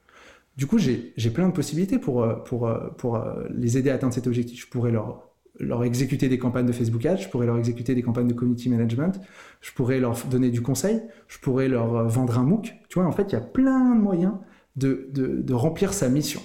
Du coup, je pense que la base, c'est tu es en mission, pour qui? Pour les, pour les, aider à atteindre quel objectif? Euh, Et si on va encore plus loin, c'est tu es en mission euh, pour aider qui à atteindre quel objectif, mais surtout, comment est-ce que tu t'assures que cette personne, euh, tu l'aides à réussir? Parce qu'en fait, moi je trouve qu'en fait, il y a trop de gens qui s'arrêtent à je t'aide à faire ça. C'est-à-dire que, bah, ok, moi je suis freelance, mon TJM, c'est ça. par exemple, je m'appelle Alexis, je fais du content marketing, imaginons mon TJM c'est X euros et à la fin on fait l'article. Et tu vois, genre, tu as, euh, je pense, euh, on va dire la formule basique où tu balances ton article et la personne, elle se débrouille un peu avec. Ou alors, tu es là pour t'assurer que cet article, il perce en SEO ou alors qu'il fonctionne, qu'il soit optimisé pour que la personne atteigne son objectif. Alors, bien sûr, je dis pas que faut être payé à l'objectif et à la réussite parce que pour moi, ça, c'est pas, c'est pas terrible, tu vois. L'idée, c'est pas de se mettre la pression. Mais par contre, je trouve que ça permet d'aller beaucoup plus loin. Et quand la personne, elle sent ça, elle sent que tu es en mission, tu vois, que t'es pas juste là pour lui vendre ton truc, tu es là pour l'aider à réussir. En fait, ça change tout. Et c'est là où je trouve que tu passes d'un positionnement où tu es plutôt exécutant, c'est-à-dire que tu as, un client qui a un besoin qui est précis. Et c'est, tu vois, pouvoir délivrer, juste te dire, par exemple, euh, euh je sais pas, je, fais cette campagne Facebook Ads où, je fais, euh, où j'écris ce contenu-là et puis ensuite il se débrouille. C'est déjà que tu as l'hypothèse que ton client sait exactement quelle est la réponse à sa, problématique. Et ce qui fait que du coup, bah, tu n'es plus qu'un exécutant parce que le client vient de voir pour faire un truc et, seulement ça. Là où après, ce qui est intéressant, c'est bah, un, pour construire une relation plus long-termiste et avoir un truc un peu plus, euh, tu vois, partenaire et pas juste euh, t'es un exécutant, je te donne des tâches et la formation elle est descendante et tu me ramènes quelque chose. Bah là, t'es plus sur un truc où vous êtes au même niveau et chacun s'apprend l'un de l'autre, tu vois. Toi, tu vas apprendre en tant que freelance du business, des problématiques que cette boîte-là a et ces problématiques-là vont t'aider. Et tu vois, ça va faire effet de levier sur tes prochains clients. Euh, et puis le client bah, peut aller et te questionner et te challenger beaucoup plus loin que juste la tâche qu'il t'a demandé de faire. quoi. Carrément, et, je pense que ça, c'est un super euh, euh, atout pour la rétention, euh, si on prend le vocabulaire startup, c'est-à-dire s'assurer que tu fidélises ton client et qu'il ait toujours envie de travailler avec toi. Quoi. Et ça peut passer par énormément de choses, tu vois. Je me dis, il y a des fois, je suis tranquille chez moi et j'ai une idée pour une startup et je lui envoie un message. Et en fait, je suis pas payé pour ça. Mais c'est pas grave. En fait, je dis, tiens, est-ce que tu as pensé à faire ça tu vois? Et en fait, la personne, elle se dit, ouais, Pierre, il a vraiment envie de nous aider à réussir. quoi. Euh, tu vois, euh, hier, euh, j'étais en train de bosser sur la, formation qu'on est en train de faire pour aider les freelances à créer leur site internet. Et du coup, je suis en train de me faire un site internet fictif de A à Z pour montrer la démarche. Et du coup, j'arrive sur la page portfolio où là, il faut que je, bah, tu vois, je montre en fait des témoignages de clients et ce que je fais avec eux. Et du coup, j'ai demandé à Emmanuel, qui est le CEO de Up Together, est-ce que tu pourrais pas me faire une reco sur LinkedIn? Ça fait cinq mois qu'on bosse ensemble, etc. il a mis un truc qui m'a marqué, c'est Pierre nous aide à aider nos clients. Et c'est ça, en fait, tu vois. C'est-à-dire que moi, je l'aide à acquérir des utilisateurs, des clients, mais en fait, je, l'aide à aider ses clients, parce qu'en fait, lui, il a une solution qui est là pour aider ses clients. Et du coup, on va beaucoup plus loin. C'est-à-dire que je me mets dans les pompes de son client et je me dis, comment est-ce que tu peux faire pour l'aider, quoi? Et du coup, c'est un niveau, tu vois, c'est un peu un truc de poupée russe, mais en fait, je pense que c'est ça qui est important, c'est que la personne sente que profondément, tu es là pour l'aider. Et qu'en fait, tu as un niveau d'attention et, tu vois d'engagement qui, est, beaucoup euh, plus important que juste euh, vas-y je, délivre et maintenant c'est terminé et voici mon TGM. Et tu vois cette phrase là euh, dont tu parlais pour bien clarifier ton positionnement, comment est-ce qu'ensuite tu le communiques et tu le mets un petit peu partout pour que bah, ça soit le plus clair possible, que toi tu puisses correctement communiquer dessus et qu'il soit suffisamment compris de tes clients? Tu vois, souvent, j'ai le, j'ai souvent le truc où, où je vois que, que, je discute avec des freelances et que je leur demande un petit peu, bah, globalement, qu'est-ce qu'ils font aujourd'hui? Souvent, euh, c'est soit euh, des mots un peu compliqués, soit c'est assez vague. Comment est-ce que tu fais pour valider que, euh, bah, en fait, ce que tu es en train de raconter, c'est cohérent avec ta cible, qu'elle comprend, qu'il y a, tu vois, il y a un bénéfice qui est très clair directement, etc., Écoute, il y a, il y a 4-5 mois, j'avais pas encore un positionnement, tu vois, focus sur les startups à impact positif. Euh, c'était plus, voilà, j'aide les boîtes à accélérer leur croissance, à, faire, euh, tu vois, à l'aide du growth marketing, etc. Et je l'expliquais à mes parents. Tu vois, mes parents, je t'ai dit, ils sont pas business. Ils font pas du business. mais je leur ai expliqué concrètement, moi, j'aide les entreprises à aller trouver des clients, à les convertir, à les retenir, etc. Et du coup, depuis que je leur ai dit ça, eh ben, j'ai reçu trois emails d'amis de mes parents euh, qui étaient en mode mais euh, on a dîné chez toi hier euh, ils ont dit que tu pouvais m'aider à développer mon activité est-ce qu'on pourrait se faire un call? Et en fait pour moi ça c'est un super exercice c'est-à-dire que si tu es capable d'expliquer à ta grand-mère ou à tes parents ce que tu fais et qu'en fait quand ils l'expliquent à quelqu'un d'autre ils comprennent t'as gagné c'est-à-dire qu'en fait tu as vraiment réussi à simplifier et après bien sûr je pense que ça, ça vient encore dans la, dans la phase étude de marché qui est hyper importante c'est que quand tu discutes avec tes prospects et tes clients avant de vouloir dire moi je fais ça, en fait, il faut que ça résonne avec eux. Donc, il y a toute cette phase de d'écouter leurs problématiques, d'écouter leurs besoins, et du coup de t'adapter euh, à, à, quelle est leur situation actuelle pour pouvoir après bah, créer ce positionnement qui résonne auprès d'eux. Quoi. Un des gros facteurs aussi qui a fait que bah, tu as pu accompagner plus de clients et d'autres clients t'ont connu et ont, et ont su un petit peu la valeur que tu pouvais créer, c'est via la newsletter, tu en as rapidement parlé tout à l'heure. Le concept, c'était euh, t'envoies un hack marketing tous les jours au début et ensuite toutes les semaines de mémoire? Euh, C'est un hack marketing chaque matin dans ta boîte mail à 8h30 du lundi au vendredi. au moins, proposition très claire. Euh, et ça, je trouve que, enfin, on, en discutait au moment où tu l'as lancé, ça a aussi accéléré beaucoup de choses dans ta relation client et, dans les opportunités que tu pouvais avoir. Moi, je me pose la question, pourquoi est-ce que tu décides de privilégier, par exemple, ce canal-là, qui est la newsletter, versus, je sais pas, tu vois, tu aurais pu faire j'en sais rien, des vidéos sur YouTube, euh, des posts LinkedIn, euh, euh, du contenu, continuer le contenu que tu avais commencé à écrire sur, sur ton site internet. Comment est-ce que tu trouves l'idée de te dire, un, le canal, il est intéressant, et deux, l'angle que je prends avec un hack marketing, il est intéressant par rapport à ma cible. Est-ce que c'est parce que, en fait, en faisant ces entretiens-là et en allant sur le terrain et en questionnant tes futurs clients, tu t'aperçois que ça, c'est un, truc qui peut leur apporter de la valeur? Comment est-ce que tu, tu vois, euh, tu, resserres les taux sur, euh, cette proposition de valeur-là via ta newsletter? Je pense que je pars de la cible, puisqu'en fait, euh, je pense que tout part de la cible et, et, du prospect et du client final. Moi, je savais que j'avais envie de bosser avec des marketeurs de start-up. Depuis le début, je me suis dit quand même, c'est, au bout d'un moment, je me suis dit, c'est vraiment les gens que j'ai envie d'aider à accélérer. Bosser avec le CEO, c'est cool et je le fais souvent, mais en fait, le marketeur, c'est celui aussi qui a vraiment du temps, qui a, le temps de développer l'expertise, et du coup, tu as vraiment un échange qui est hyper, euh, euh, qui est beaucoup plus fluide, et, en fait, tu peux vraiment déployer beaucoup plus vite. Euh, et du coup, je me suis dit, ok, le marketeur de startup, je l'ai été. Et le marketeur de startup, où est-ce qu'il est, Qu'est-ce qu'il fait? Quel est son comportement? Comment est-ce qu'il consomme du contenu? Tu vois, c'est ces questions-là que je me suis posées. Euh, et je me suis aussi fait une énorme réflexion, et d'ailleurs qui résonnait pas mal avec le podcast, qui est qu'aujourd'hui, euh, ce qui a le plus de valeur, c'est l'attention. Mais dans le monde, quoi. C'est-à-dire qu'aujourd'hui, euh, les plus grosses entreprises au, niveau mondial, elles sont ce qu'elles sont aujourd'hui parce qu'elles ont réussi à capitaliser sur l'attention des gens. donc en fait, c'est un peu le nouveau challenge, c'est comment est-ce qu'on arrive à capter l'attention? Je savais que si je créais une chaîne YouTube, si je rédigeais des articles de blog, ce que j'ai fait, en fait, ça, ça allait prendre du temps.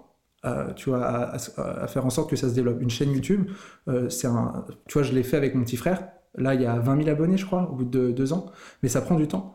Euh, ça peut vraiment avoir une croissance exponentielle et c'est génial, mais ça prend du temps. Et je me suis dit, OK, où est-ce que je peux avoir l'attention d'un marketeur toutes les semaines? Et en fait, j'ai réfléchi à mon cas et je me suis dit, moi, quand je bossais dans, des startups et que j'étais marketeur, le contenu le plus quali que je consommais et, euh, euh, et, de A à Z, c'était les newsletters de personnes euh, dans lesquelles j'avais confiance. Et du coup, je m'inscrivais, je m'abonnais à leur newsletter et c'est sûr que quand ça arrivait dans ma boîte mail, j'allais forcément les lire. Je les noté comme unread et j'allais lire un moment parce qu'en fait, je savais que ça allait m'apporter de la valeur. Et ce qui est intéressant, c'est que j'avais pas besoin d'aller chercher l'information. Tu vois, je, je, suis pas en mode tiens, c'est quoi les derniers articles qu'il a mis sur Medium ou je vais aller faire un tour sur son site. Franchement, qui se dit ça? Tiens, est-ce que j'irai pas faire un, un, tour sur le site de Intel? C'est très rare, quoi. Si la personne partage sur LinkedIn ou partage, tu vois, via email, là, pourquoi pas? Donc, je me suis dit, OK, la newsletter, c'est intéressant, euh, puisqu'en fait, je vais pouvoir être dans la boîte mail de la personne. Euh, ensuite, je me suis dit, c'est intéressant parce que j'ai déjà pas mal écrit. Tu vois, j'avais écrit sur Medium, j'avais écrit le blog The Thinker, donc c'est un, un, exercice que je connais et je pense que je suis assez à l'aise versus, tu vois, lancer un podcast, une chaîne YouTube, j'aurais pas forcément été à l'aise dès le début, en tout cas, ça aurait pris un peu plus de temps. Et après, je me suis dit, ok, si j'étais marketeur, moi, dans une boîte actuellement, qu'est-ce que j'aimerais recevoir? Tu vois, comment est-ce que j'aimerais qu'on m'aide?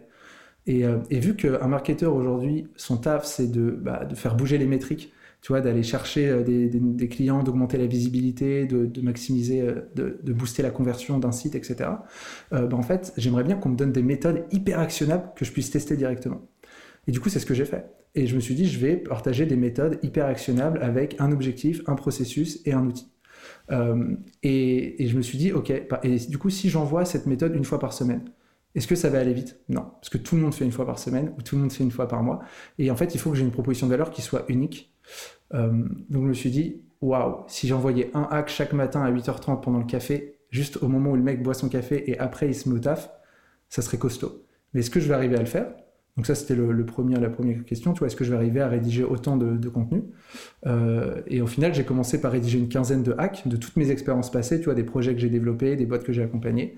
Et je me suis dit, bah, j'en fais 15-20 et je vois si ça prend. Et tu vois, vu que j'envoyais du lundi au vendredi, ça fait 5 par semaine.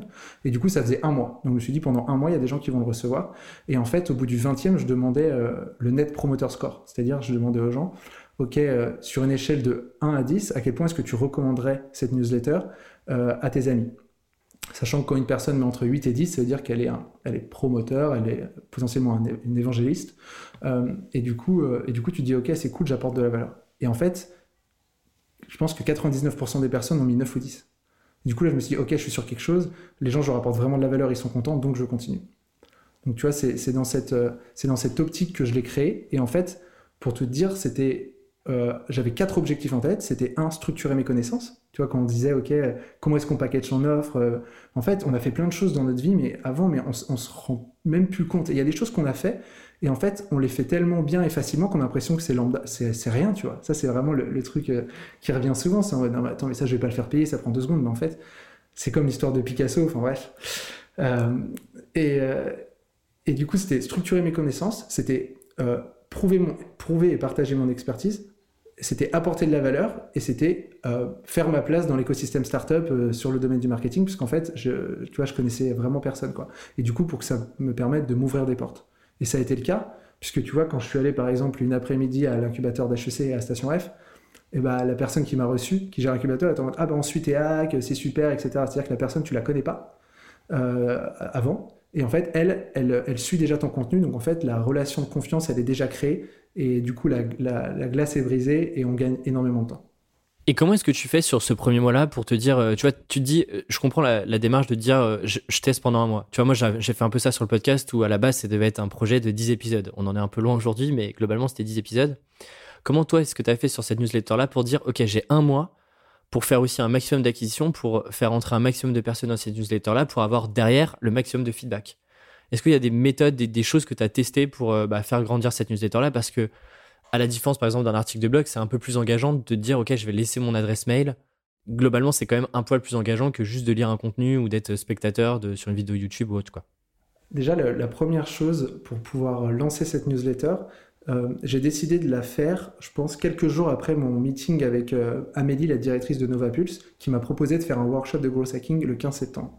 Donc je me suis dit, c'est simple Pierre, le 15 septembre, vu que pour moi, en fait, tu dois rarement euh, terminer une discussion sans call to action, eh bien, je me suis dit, à la fin du workshop, je dois dire, eh bien, écoutez, si vous avez apprécié ce que vous avez vu, vous pouvez vous inscrire à ma newsletter, les petits marketing, sur mon site internet. Donc, il fallait que mon site internet soit live, que les marketing soient live. Et du coup, j'avais 15 jours top chrono pour euh, réfléchir et, euh, et, le mettre en place. La pression sociale et pour la deadline, c'est vraiment un truc qui est hyper puissant. Euh, et, et du coup, ça, ça a été le premier levier, donc le workshop qui m'a fait quelques inscriptions. Et après, clairement, ça a été euh, LinkedIn. LinkedIn, c'est un vecteur qui est hyper, euh, qui est hyper impressionnant, c'est-à-dire que à partir du moment où tu apportes de la valeur sur un poste, que tu montres aux gens que tu n'es pas là pour dire euh, moi, moi, moi, moi, moi, regardez comment je suis fort, regardez comment je suis beau. Euh, à partir du moment où tu arrêtes ça et qu'en fait tu te dis euh, ok, bon, bah, si vous avez cet objectif-là ou cette problématique-là, voilà une idée pour, bah, pour atteindre un objectif ou voici une solution pour, pour vous aider. En fait, les gens réagissent hyper bien et c'est normal. Euh, moi, enfin, je suis pareil, je sais pas pour toi, mais quand je lis un post et que ça m'apporte de la valeur, je trouve ça trop cool. Et en fait, je me dis, la personne, elle m'a aidé, c'est cool. Et du coup, euh, je, partageais à peu près un ou deux posts par semaine sur LinkedIn. avec, avec soit des exemples de hacks, soit des, tu vois, des histoires dans le domaine du marketing pour inspirer, pour se donner des idées, parce que je pense qu'il y a aussi toute la partie créativité en marketing à stimuler qui est hyper importante. Euh, et du coup, euh, j'utilisais ça. Et sinon, j'utilisais aussi quelques outils, tu vois, comme des pods. Euh, donc, c'est des groupes de personnes qui, qui s'automatisent où en fait, quand tu vas publier ton post sur LinkedIn, il va y avoir à peu près, par exemple, 30 personnes dans les 5-6 premières minutes qui vont le liker. Ce qui va augmenter la portée. Exactement. De 1, ça te, ça te met de la preuve sociale, c'est-à-dire que les gens découvrent le post, ils voient déjà 30 likes, donc ils se disent Ah, bah c'est peut-être intéressant, je vais jeter un œil. de 2, euh, bah, effectivement, ça t'augmente la portée, puisqu'en fait, je pense que chaque plateforme sociale fonctionne de la même manière en termes d'algorithme. C'est-à-dire qu'ils euh, vont regarder pendant les premières minutes comment est-ce que les gens vont réagir par rapport à ton poste. Et si les gens réagissent très bien, ils vont le pousser à plus de personnes. Mais de base, ils vont pas pousser ton poste à toute ton audience peut-être à 10 ou 15%. Et du coup, si ces 10 ou 15% ne réagissent pas, parce qu'en fait, c'est pas du contenu pertinent, c'est un peu comme ça qu'ils calculent, ils vont pas le pousser aux autres. Donc là, ça permettait de booster ça. Euh, je pense qu'aujourd'hui, il faut faire attention parce que ça, c'était il y a 6-7 mois et je pense que ça marche de moins en moins. Et en plus, les gens le, savent et tu vois, ça perd aussi de son authenticité. Euh, mais en tout cas, moi, ça m'a énormément aidé. Et pour te dire, j'avais vraiment des, des, journées où je générais entre 50 et 100 inscrits. Ah, ce qui est énorme. Donc en fait, ça permet, Ouais, c'est énorme. C'était vraiment cool. Et du coup, ça permet très rapidement d'avoir euh, des retours. Ok, intéressant. Tout à l'heure, là, tu, disais que euh, il y a quelques mois, tu as commencé aussi à revoir un peu ton positionnement et être beaucoup plus sur les entreprises à impact. Chose sur lesquelles, que, que tu t'es lancé, je me souviens, tu n'étais pas forcément encore euh, sur cette. alors, je sais pas si c'est une niche, mais en tout cas sur ce secteur-là précisément. et du coup, ça me fait beaucoup réfléchir sur le, les sujets de spécialisation et de positionnement. Et en fait, quand je t'écoutais et quand on, tu, me racontais un petit peu le processus que tu as là où tu t'essayes d'aller voir ailleurs, notamment des boîtes à impact qui correspondent un peu plus à ta vision, à ta mission euh, et à ce que tu as envie de, de, faire euh, sur les prochains, les prochains mois et les prochaines années tu vois, on pourrait se dire, ok, mais là, tu es, en train de, es en train de complètement euh, tuer ton ancien positionnement qui était plutôt euh, des boîtes, des startups, early stage, marketing, etc., pour aller que sur des boîtes à impact. On pourrait se dire, tu prends un risque, tu vas te fermer des portes de business, etc. Et je trouve que, tu vois, sur cette nouvelle offre-là, finalement, tu quittes pas vraiment ton ancien positionnement, tu rajoutes juste finalement ce qu'on peut appeler un peu un funnel marketing, une nouvelle corde et un nouveau positionnement, un nouvel argument marketing. Je voulais te reposer des questions sur comment est-ce que tu euh, structures ça. Déjà, si tu es d'accord avec ce que je viens de te dire, et comment est-ce que tu structures ce nouveau positionnement et comment est-ce que tu essayes de l'affiner un petit peu plus. Euh, j'ai l'impression que c'est aussi en allant sur le terrain et concrètement comment ça se passe. Carrément. En fait, de base, c'est un filtre. Euh, c'est ce qu'on se dit quand on, doit se spécialiser. un des trucs les plus durs, c'est de dire non. C'est-à-dire qu'il y a des gens qui viennent te voir pour faire du business et alors qu'ils sont prêts à te payer et des fois très bien, tu leur dis bah non désolé parce que c'est pas ce que je fais. Et en fait c'est totalement contre-intuitif euh, mais c'est hyper important euh, puisque en fait ça fait partie de ton positionnement. Et à partir du moment où ton positionnement est clair et qu'en fait il y a des choses que tu n'acceptes pas que tu ne veux pas faire et d'autres que tu veux faire et ben c'est la meilleure manière sur le long terme d'être un aimant pour les choses que tu veux faire et que les gens sachent en fait ok cette personne là elle fait ça et c'est tout et en fait, si tu as envie de, tu vois, si une boîte à impact et tu as envie d'accélérer ta croissance, tu as envie de faire du, marketing un peu plus innovant, tu as envie de te faire accompagner, va voir cette personne-là. Versus cette personne, elle accompagne toutes les boîtes. Et du coup, je pense que c'est, c'est, hyper important. Euh, j'ai totalement oublié ta question. je te demandais, euh, mais c'est pas grave. Je te demandais comment est-ce que tu structures euh, ce, comment est-ce que tu fais cette nouvelle recherche de positionnement? Et en plus, je sais que tu es en train de t'associer aussi cette fois-ci. Yes. plus tout seul? Du coup, il y a un peu de questions. Comment est-ce que tu, tu, bosses là sur ce, euh, on va l'appeler ce nouveau projet, quoi, globalement? Alors, je vais repartir de l'origine de l'introspection. De en gros, avec les gars, quand on est arrivé en colloque ensemble, l'objectif c'était de trouver notre voie. Et en fait, on a fait un truc cool que je conseille à tout le monde, c'est on, s'est fait un dîner tous les mois euh, dans un resto, donc c'est-à-dire dans un autre environnement que de, de, ton lieu de travail. Et en fait, on commençait toujours par se dire, ok, comment est-ce que je me sens au niveau personnel? Comment est-ce que je me sens au niveau professionnel euh, Quels sont mes objectifs Quels sont mes doutes Et comment est-ce que vous pouvez m'aider Et on faisait un tour de table en prenant une bière et en, déjeunant, en dînant. Euh, ce qui était très sympa. Et il y a un moment, on a fait l'exercice du OK, où est-ce qu'on se voit dans un an? Et quels sont mes objectifs à un an? Et moi, j'ai partagé mes objectifs de dire, bah, tu vois, j'aimerais bien avoir tant de tant d'euros de côté, j'aimerais bien que ce projet il en soit là, euh, j'aimerais bien pouvoir bah, faire du consulting qu'avec des boîtes à impact, j'aimerais bien. Et en fait, honnêtement, deux mois plus tard, c'est-à-dire début février, j'y étais. C'est-à-dire que j'avais atteint 80% de mes objectifs en deux mois Alors que je pensais, l'objectif c'était d'y être dans un an. Et du coup là, tu vois, c'est un peu le côté, euh, waouh, wow, genre j'ai toujours voulu, tu vois, atteindre l'Everest, et là d'un coup tu es en haut de l'Everest, et tu te dis, mais qu'est-ce que je fais maintenant? Je redescends, enfin, je fais quoi? Euh, Et du coup, à ce moment-là, j'ai vu une vidéo que je conseille, euh, euh, une, conférence de Simon Sinek sur son dernier livre qui s'appelle The Infinite Game. c'est une conférence que tu peux regarder sur la chaîne YouTube Nordic Forum, où en fait, pendant 1h10, il fait la différence entre le jeu fini et le jeu infini. Et en fait, je me suis rendu compte que moi, j'étais dans un jeu fini. Un jeu fini, c'est un jeu où les règles sont claires de base. C'est un peu comme le Monopoly, tu vois, chacun a de l'argent, l'objectif c'est de faire ça, et hop, le jeu s'arrête. C'est un peu comme si tu disais, bah, moi, l'objectif c'est de développer Tribu 1D, et dans deux ans, je fais une exit. Et en fait, à la fin, tu as terminé. Euh, ou alors, tu te dis plutôt, bah, moi, je suis en mission pour aider les freelances à, euh, tu vois, stabiliser leur activité, à euh, construire, à, tu vois, à construire la vie dont ils rêvent. Et en fait, ça, il n'y a pas un moment où ça s'arrête. Tu vois, si tu, si tu réfléchis de cette manière-là. Et du coup, ça m'a fait énormément réfléchir. Je me suis dit, waouh, faut que j'arrête de jouer des jeux finis. Parce qu'en fait, à la fin, tu es là et tu es en mode, eh, qu'est-ce qu'on fait maintenant? Donc j'ai réfléchi à, mes activités et j'ai noté sur mon Notion deux phrases. Euh, et je me suis dit, c'est ça mon objectif pour la fin 2020. Je veux que quand je me lève le matin, numéro 1, avec la boîte numérique, j'aide les freelances à développer leur activité et à trouver l'équilibre qui les rend heureux. Et en fait, quand je note ça, je me dis, qu'à partir de fin 2020, je veux faire ça quand je me lève le matin, je le fais déjà actuellement. Euh, mais c'est aussi en disant que dans 5 ans ou dans 10 ans, je continue à le faire. C'est-à-dire que c'est un jeu infini. Euh, et la deuxième ligne, c'est j'aide les marketeurs de boîtes à impact à maximiser leur impact grâce à mes connaissances en growth marketing. Et ça, je le fais déjà, mais je veux continuer à le faire, et je veux que dans 5 ans et dans 10 ans, je continue à le faire. Donc en fait, c'est de cette manière-là euh, que, je, que je structure mon positionnement, et qu'à partir de ce moment-là, après, ça devient beaucoup plus clair de, attends, est-ce que ça, ça contribue à ma mission ou pas? Euh, Tu vois, euh, pour te dire, là, du coup, je fais des calls avec des, boîtes à impact en ce moment. L'objectif, en fait, c'est de. Je, pars du principe que moi, j'ai des connaissances en, growth marketing, mais pas dans, tous les leviers possibles inimaginables. et j'ai une très bonne amie qui s'appelle Megan, qui, elle, est très très forte en ads. Et les ads, euh, pour faire du growth, c'est un levier qui est puissant, complémentaire, euh, et qu'il faut euh, savoir utiliser. Et donc là, on, discute en ce moment pour bah, travailler ensemble sur un projet à destination des boîtes à impact. Pourquoi? Parce que tous les deux, en fait, ça fait partie de nos valeurs et c'est hyper important. On a toujours été engagés. Tu vois, moi, j'ai bossé en tant que bénévole pour Surfrider Foundation, j'organisais des, des, ramassages de plage, etc. Elle a, elle a eu pas mal d'expérience dans des milieux associatifs aussi dans ces sujets. Et du coup, on s'est dit comment est-ce qu'on met nos, compétences au service de ces boîtes-là et comment est-ce qu'on trouve un modèle à deux pour les aider, puisqu'en fait, on est complémentaires?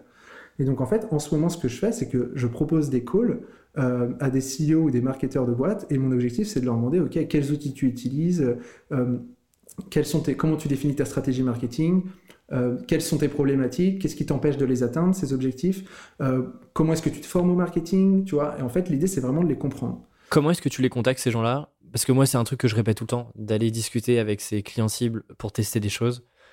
C'est quoi l'angle que tu prends? Est-ce que c'est te dire et être transparent sur le fait que tu es en train de réfléchir à une offre côté marketing pour ce genre de business-là Ou tu es plutôt en train de dire, euh, je suis en train de réfléchir à la suite, euh, j'ai pas d'idée globale, mais en gros, je veux discuter avec des gens comme toi Alors déjà, je pense que la base, c'est d'aller regarder dans son réseau. donc moi, j'ai des amis, tu vois, d'école de commerce qui sont dans des boîtes à impact que je peux contacter. Euh, j'ai euh, du coup là, ma newsletter, aujourd'hui c'est 3100 personnes qui sont inscrites, donc des CEO des, des marketeurs de boîtes. Donc en fait, qu'est-ce que je fais? Je vais dans mon logiciel euh, d'envoi d'email et je scroll toutes les personnes qui sont inscrites. Je regarde le arrobase nom d'entreprise, copier-coller dans Google, et je regarde est-ce que c'est une boîte qui répond moi à mes valeurs, avec laquelle j'aimerais partager une aventure, tu vois, et de les accompagner sur le long terme pour les aider à tout péter. En gros, c'est ça le, le critère. et du coup, je me les mets sur un doc et après, je leur envoie un email. Donc ceux-là, en fait, c'est beaucoup plus facile de les contacter, puisqu'en fait, soit c'est soit c'est mon réseau, euh, et du coup, je peux avoir une intro. Soit c'est des personnes qui suivent ma newsletter, les petits hacks marketing. Du coup, ils, me connaissent un petit peu. Et du coup, c'est beaucoup plus simple. Donc, en fait, l'email, il est hyper simple. Objet, petit call, point d'interrogation, sourire. Salut, j'espère que tu vas bien. Euh, je suis en train de, de, bosser sur un nouveau projet. J'aimerais beaucoup pouvoir te poser des questions, avoir tes retours dessus. Est-ce que tu as 30 minutes à m'accorder dans la semaine? Et c'est parti. On se book un call, on discute et c'est trop cool. Et là, tu vois, ce qui s'est passé la semaine dernière, qui était complètement, complètement drôle, c'est que du coup, je discute avec Adrien, qui est le cofondateur de Aploid. Aploid, c'est une agence de com qui a pour mission tu vois, ce qu'on a, on a déjà travaillé ensemble, qui a pour mission d'aider les directeurs euh, com et marketing de grands groupes à réduire l'impact carbone de leur campagne. Donc, euh, tu vois, par exemple, tu dois faire une campagne print dans le métro, euh, bah, du coup, tu peux travailler avec des matériaux recyclés, avec une encre végétale, etc. etc. Si tu envoies une campagne d'emailing, il y a peut-être une, une, manière de designer ton email pour qu'il y ait moins de pollution digitale, etc. Donc, hyper cool comme mission. Euh, et donc je lui pose plein de questions, il me dit ce qu'il fait, etc. Et euh, il me demande, mais toi, du coup, tu fais quoi à la fin? C'est normal, en fait. Tu as demandé à une personne ce qu'elle fait pendant genre 25 minutes, tu poses des questions. À la fin, la personne, c'est obligé. et du coup, tu lui dis, bah, voilà, moi, je, je, suis consultant en gross marketing, j'accompagne les boîtes à impact.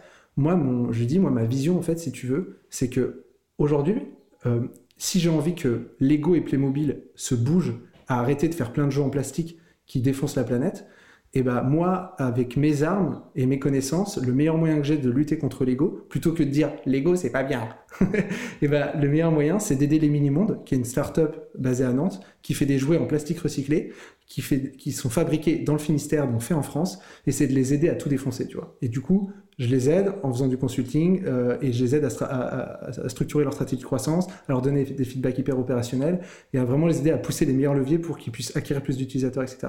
Et ça, c'est ma vision. C'est qu'en fait, tu as Goliath et toi, tu es David. Et en fait, David, eh ben, je vais te donner un lance-pierre et on va aller voir Goliath, tu vois. Et on va y aller. Et en fait, plus les mini-mondes vont se développer et plus ils vont gagner le cœur des Français et peut-être des Européens, plus, euh, en fait, ils vont arriver sur le radar de Lego et Playmobil. Ils vont dire, oula, code rouge, il est temps qu'on change nos manières de faire. Il y en a d'autres qui te diront, euh, tu peux faire de l'entrepreneuriat chez Lego, c'est sûr qu'ils ont déjà les choses. Certes. Mais en fait, moi, je, ne sais pas faire ça, tu vois. C'est pas mes compétences. Donc, en fait, moi, je crois en ça. Et du coup, c'est ma vision. Et du coup, je lui dis, bah, moi, en fait, j'accompagne que les boîtes à impact. Et en fait, il se dit, là, il me répond, bah, écoute, Pierre, c'est exactement le positionnement qu'il me faut. Et en fait, est-ce que tu peux nous accompagner? C'est-à-dire qu'en fait, à la base, moi, je suis là pour lui poser des questions. Et justement, pour pouvoir, quoi pas, créer un produit, un modèle avec Megan pour l'aider. Et en fait, là, du coup, il est en mode, bah, en fait, ouais, bah, commençons maintenant. Si tu fais du consulting et t'aides des boîtes à impact, nous, on est une boîte à impact, on a besoin d'accélérer, comment est-ce qu'on peut bosser ensemble? Et du coup, tu vois, hier, j'ai passé deux heures avec lui, on a structuré, euh, tu vois, son positionnement. C'est pour ça que j'ai pu te le dire. Là, j'aide les directeurs comme et marketing de grands groupes à réduire l'impact carbone de leur campagne. C'est clair. Et du coup, on a fait, on a bossé sur tout son funnel de conversion. Il est trop content et je pense qu'on va continuer à se voir, tu vois, une heure quelques fois par mois. Et, l'idée, c'est de l'aider à avancer. Et moi, quand je me lève le matin et je me dis que j'ai un call avec lui pour l'aider à maximiser son impact, si tu veux, j'ai un alignement en interne, genre je peux me lever à 6 heures s'il faut, il n'y a pas de souci, quoi. Parce qu'en fait, je sais que je suis aligné avec mes valeurs, et ça, c'est le plus important. Mais, euh, mais, ça se sent, j'espère que les, gens le sentiront, mais, euh, mais moi, je te vois, et donc euh, je vois l'énergie que tu mets dedans, et, et c'est super intéressant.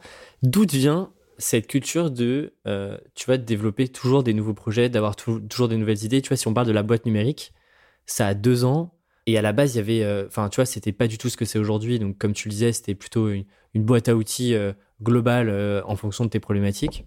Aujourd'hui, c'est plutôt positionné sur une population freelance. Elle te vient d'où cette culture de toujours, tu vois, faire un, peu plus Parce que là, tu aurais pu t'arrêter là et, continuer ton business. Et tu vois, enfin, rien n'aurait changé, mais tu es toujours dans ce truc. J'ai l'impression d'être en mouvement, de, te réinventer, de trouver des nouveaux projets, etc. D'où ça devient tout ça en fait, si je, si, si je développe pas mal de projets en, parallèle depuis quelques années, parce qu'en fait, je me suis rendu compte que euh, si tu ne fais pas, tu ne sais pas. Euh, en fait, tu peux genre euh, lire des articles, tu peux genre écouter un podcast et te dire ah ouais mais lui j'ai entendu il a dit ça et du coup maintenant je le sais. Mais en fait le jour où toi tu es devant ta feuille blanche et tu dois le faire, c'est un autre monde en fait.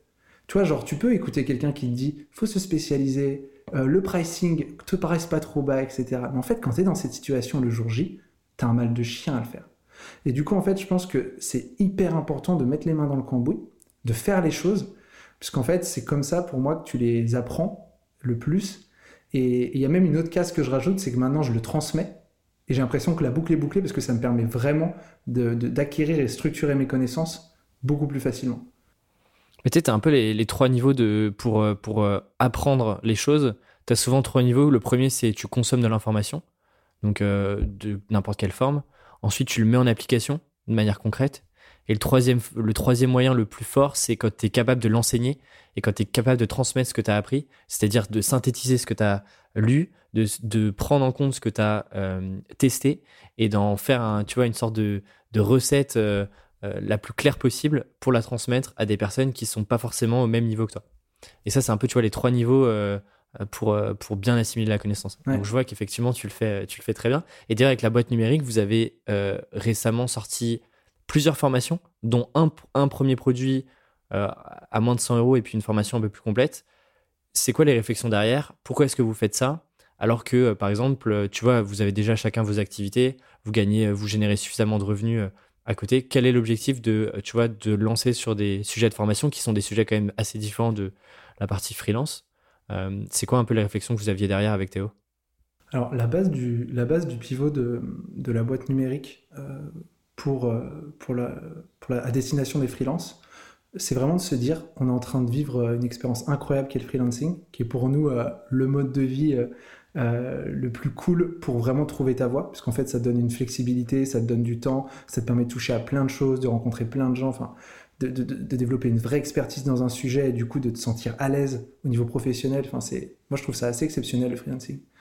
Et, euh, et du coup, on s'est dit, ça serait trop cool de documenter ce qu'on vit. Et en plus, on est deux, du coup, on aura forcément des points de vue différents, des expériences différentes, euh, des, tu des, spécialisations différentes. Donc, ça peut être hyper riche. Et on s'est dit que ça pouvait aider les autres. Donc, en fait, on est parti de ce constat. On va aider les autres et on va spécialiser la boîte numérique.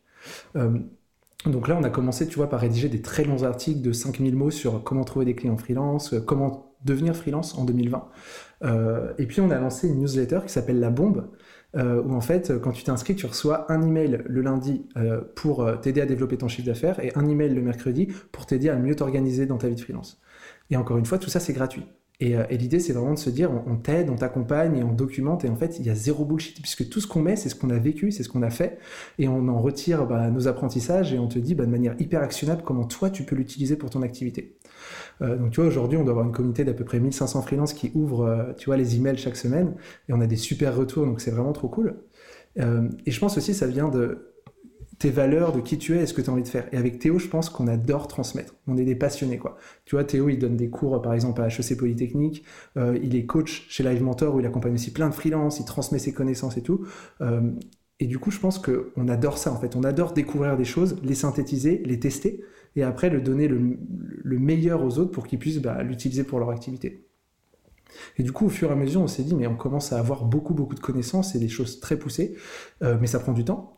Et du coup, bah, en fait, si on veut euh, apporter un niveau de conseil euh, et, de valeur encore plus élevé de ce qu'on est en train de faire, on pourrait potentiellement lancer une formation, tu vois, pour à la fois structurer tout ce qu'on sait et à la fois créer encore plus de choses. Tu vois, par exemple, des templates, faire des démos, tu vois, des choses qui sont, en fait, tu te dis au bout d'un moment, tu n'as pas forcément le temps de le faire. Euh, si tu te dis gratuitement, c'est plus possible, quoi. En fait, il y a un moment, euh, on, on s'en sort plus. Et du coup, on a lancé une première formation, tu vois, il y a un mois et demi pour aider les freelances à trouver et convaincre plus de clients de travailler avec eux où on fait mais tout le cycle de prospection commerciale, du positionnement jusqu'à bah, comment est-ce que tu fais pour upseller ton client, euh, on a plein de templates, on a plein de démos, plein de, trucs très concrets, et on donne la pêche aussi, parce que ça je pense que c'est hyper important quand tu es freelance et tu tout seul chez toi et tu devant ton écran, tu as besoin d'avoir des gens qui ont la patate et qui te disent allez mon gars tu vas tout défoncer, on est avec toi. Et, on, est vraiment, tu vois, déterminé à, ce que les gens réussissent. Quoi. On n'est pas là en mode tu payes la formation et ciao, c'est en mode mec, on va t'aider t'inquiète. Euh, on est là et on est persuadé que, tu vas y arriver. Et du coup, en termes de, tu vois, de positionnement et de pricing, euh, il y, a, plusieurs écoles. Il y a l'école qui est de dire qu'aujourd'hui, euh, il y a euh, le CPF, tu vois, la, possibilité de... Alors le CPF, pour ceux qui ne savent pas, c'est c'est un compte professionnel de formation et globalement que tu es salarié et freelance tu as une sorte de budget à la fin de l'année que tu peux dépenser dans des formations qui sont certifiées CPF. Et donc, en gros, c'est globalement l'argent que tu as mis de côté chaque mois de manière automatique avec ton salaire ou avec ce que tu déclares à l'URSSAF côté freelance. ça te permet d'aller utiliser cet argent-là. C'est une sorte d'enveloppe de formation à débloquer chaque année. Voilà, je, referme la petite parenthèse. Exactement, c'est important de le préciser. Et, généralement, cette somme, elle est autour des peut-être 1500 euros sur l'année. Et du coup, on pourrait se dire, euh, ok, bah on va faire, tu vois, une formation entre 1000 et 1500 euros, euh, puisqu'en fait, c'est hyper cool pour les indépendants parce que euh, bah, ils vont être remboursés par l'État, et du coup, ça leur coûte rien, nous, ça nous apporte de la valeur, etc. Et en fait, nous, on a plutôt une autre vision, c'est que nous, notre objectif, c'est de démocratiser nos, nos, contenus, parce qu'en fait, on a envie d'aider un maximum de freelance. C'est ce que je me suis noté sur Notion, tu vois. J'ai envie d'aider un maximum de freelance à développer leur activité, à la stabiliser, à trouver leur équilibre. Euh, et Théo, là-dessus, on est totalement aligné. Et euh, ce qui est génial d'ailleurs, et ce qui est important quand on développe un projet à deux.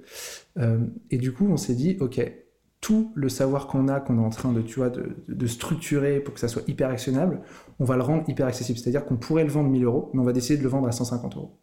Euh, et l'idée, c'est que ça soit hyper accessible. Et 150 euros, pour moi, quand tu es un indépendant, c'est, tu vois, genre, c'est une somme où tu te dis, bah oui, il faut que je mette de ma poche. Mais en même temps, quand tu mets de ta poche, tu as ce switch mental où tu te dis, bah maintenant, il faut que je retire le, plus, le meilleur. C'est toujours compliqué sur la formation. Euh, c'est quoi le moment de bascule où la personne peut se dire, ok, c'est trop cher Et, euh, et à l'inverse, c'est quoi le point de bascule où tu te dis, tu vois, moi, par exemple, je crois que j'ai jamais acheté de formation à moins de 100 euros parce que je me dis, euh, est-ce que c'est vraiment, sauf euh, cas particulier de prélancement, etc. Mais euh, tu vois, j'ai toujours ce truc, quand c'est trop cher, bah, je suis un peu plus sceptique et du coup, il faut qu'on me convainc un peu plus. Mais quand c'est pas assez cher, je me dis, c'est un truc qui a été fait à l'arrache. Et, et, du coup, c'est juste des mecs qui veulent, je vous cite pas vous, hein, mais c'est juste des mecs qui, qui veulent shipper de la formation et, et, vendre, et vendre des packages. Du coup, c'est quoi la réflexion que vous avez eue de vous dire, bah, 150 euros, c'est potentiellement un bon prix versus, tu vois, 400 euros par exemple? Ce qui en soi, pour un freelance qui euh, développe son activité, euh, peut être assez bien rentabilisé en même pas une mission. Carrément. Euh, en fait, si tu veux, nous, on a deux formules. On a une formule où c'est vraiment, on, on, le rend hyper accessible et dedans, on est persuadé que tu as tout pour réussir. Et c'est 150 euros et du coup, c'est un budget que, effectivement, par rapport à la définition de ton TGM derrière et, et, et en fait le fait qu'on va vraiment t'aider à trouver des clients, tu vas le rembourser hyper facilement. Par contre, sur cette formule-là, on ne on va pas être là pour répondre à tes questions et on va pas être là pour euh, te coacher, tu vois, de manière stratégique, etc. C'est-à-dire que c'est, on le rend hyper accessible, mais par contre, tu es en full autonomie dessus. On a une autre formule qui est à un peu moins de 500 euros. Et là, l'idée, c'est que euh, on va répondre à tes questions pendant toute la durée de la formation. On va faire un coaching euh, bilan à la fin de la formation pour s'assurer que tu aies bien tout compris, voir quels sont les, leviers les plus importants à, mettre en place pour toi, pour ton activité, pour avoir le maximum d'impact. Et on va faire un coaching de suivi environ un mois après pour voir ce ce que tu as mis en place, te redonner des feedbacks, etc. Donc là, l'idée, c'est que tu as un, accompagnement beaucoup plus soutenu. Et c'est pour ça que le prix, du coup, il, diffère. Et du coup, on part du principe que euh, nos connaissances avec Théo euh, et la manière dont on les a structurées et les templates et tout le contenu qu'on a créé, on veut, que ça soit accessible au plus grand nombre. Donc on le met à un prix qui est accessible, malgré le fait qu'on pourrait le vendre à 800 euros si on voulait. Par contre, si on donne de notre temps en plus et qu'on est là vraiment pour t'aider à fond euh, ben là, du coup, effectivement, nous, ça, devient corrélé à notre temps, et du coup, dans ces cas-là, on augmente le prix. Euh, par rapport aussi à nous, le prix qu'on peut se, tu vois, se pricer en conseil avec les boîtes qu'on accompagne, etc. Et globalement, comment ça fonctionne en termes de, funnel d'acquisition? Est-ce que vous fonctionnez par batch, c'est-à-dire par lancement avec une durée limitée où tu peux rentrer dans, une nouvelle promotion? Est-ce que c'est une formation qui est disponible en libre accès, entre guillemets, toute l'année? C'est quoi un peu vos réflexions là-dessus? Et c'est quoi surtout le, tunnel d'acquisition euh, pour euh, cette offre de formation? Alors, pour euh, la formation qui est déjà lancée, si tu veux, tu as les deux offres où tu en as une qui est accessible tout le temps, tu peux l'acheter, avoir accès et tu as ton propre rythme tu vas pouvoir suivre toutes les différentes vidéos, utiliser des templates, regarder les exemples, faire des exercices, etc. L'autre, qui est un peu plus élevé, on te demande de postuler, puisqu'en fait, nous, il faut qu'on voit si c'est un bon match. et en fait, vu qu'on va prendre de notre temps pour t'accompagner, on va potentiellement faire un petit call euh, pour discuter, voir quelles sont tes attentes, tes objectifs et voir en fait est-ce que ça fonctionne ou pas. Donc en fait, il y en a une qui est on demande et il y en a une où tu postules et du coup nous on va te on va, discuter et après du coup on, pourra, lancer, on pourra lancer le processus. Euh, là on en a lancé une deuxième cette semaine qui c'est pour aider les freelances du coup à créer leur site internet. Donc là on l'a lancé sous forme de prévente, tu vois, à moitié prix. Euh, du coup, on a 20 freelances là qui, sont, euh, qui attendent les premiers modules. On est en train de créer les modules en ce moment et tu vois, dès lundi, on va envoyer le premier module. Et la promesse, c'est qu'à la fin du mois, leur site internet soit en ligne et on va s'assurer qu'ils soient en ligne et qu'ils soient bien. Tu vois, c'est vraiment ce côté, on veut qu'ils réussissent. Euh, et du coup, à partir de ce moment-là, on va, on va leur remettre, on va, on va aussi faire une page de vente en ligne où les gens pourront soit postuler aussi s'ils veulent avoir des conseils et des feedbacks pour les LSD dans, leur, dans la création de leur site internet, ou alors s'ils se sentent autonomes et qu'ils n'ont pas forcément plus de, tu vois, besoin d'accompagnement ou s'ils n'ont pas forcément le budget, et eh ben il y, a le, y a le prix qui est plus faible, qui est accessible, mais au moins on veut qu'ils puissent le faire, et du coup c'est pour ça qu'on met le prix accessible. Ok, donc si je comprends bien, tu as, une version qui est un peu plus euh, élitiste entre guillemets où bah en fait vous acceptez pas tout le monde et c'est une version un peu plus haut de gamme mais dans lequel vous allez y mettre plus de temps de votre côté, plus d'accompagnement.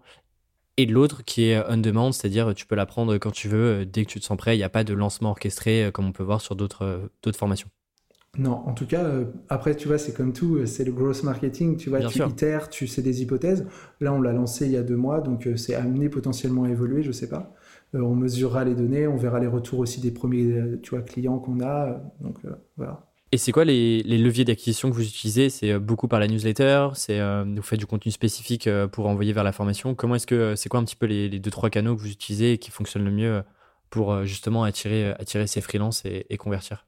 Pour l'instant, on a, si tu veux, on est vraiment basé sur du content marketing. Donc euh, nous, euh, en fait, si tu veux, c'est aussi pour ça. Tu vois, si je devais revenir sur le, compte professionnel de formation, etc. Nous avec Théo, on n'a pas envie de passer nos journées à remplir des papiers pour que tu puisses, tu vois, avec l'État, pour se faire rembourser de ta formation. C'est pas ça qui nous, qui nous stimule. Nous, on a envie de passer du temps à apporter de la valeur à des gens, à passer du temps au téléphone, à créer du contenu qui va aider le plus grand nombre.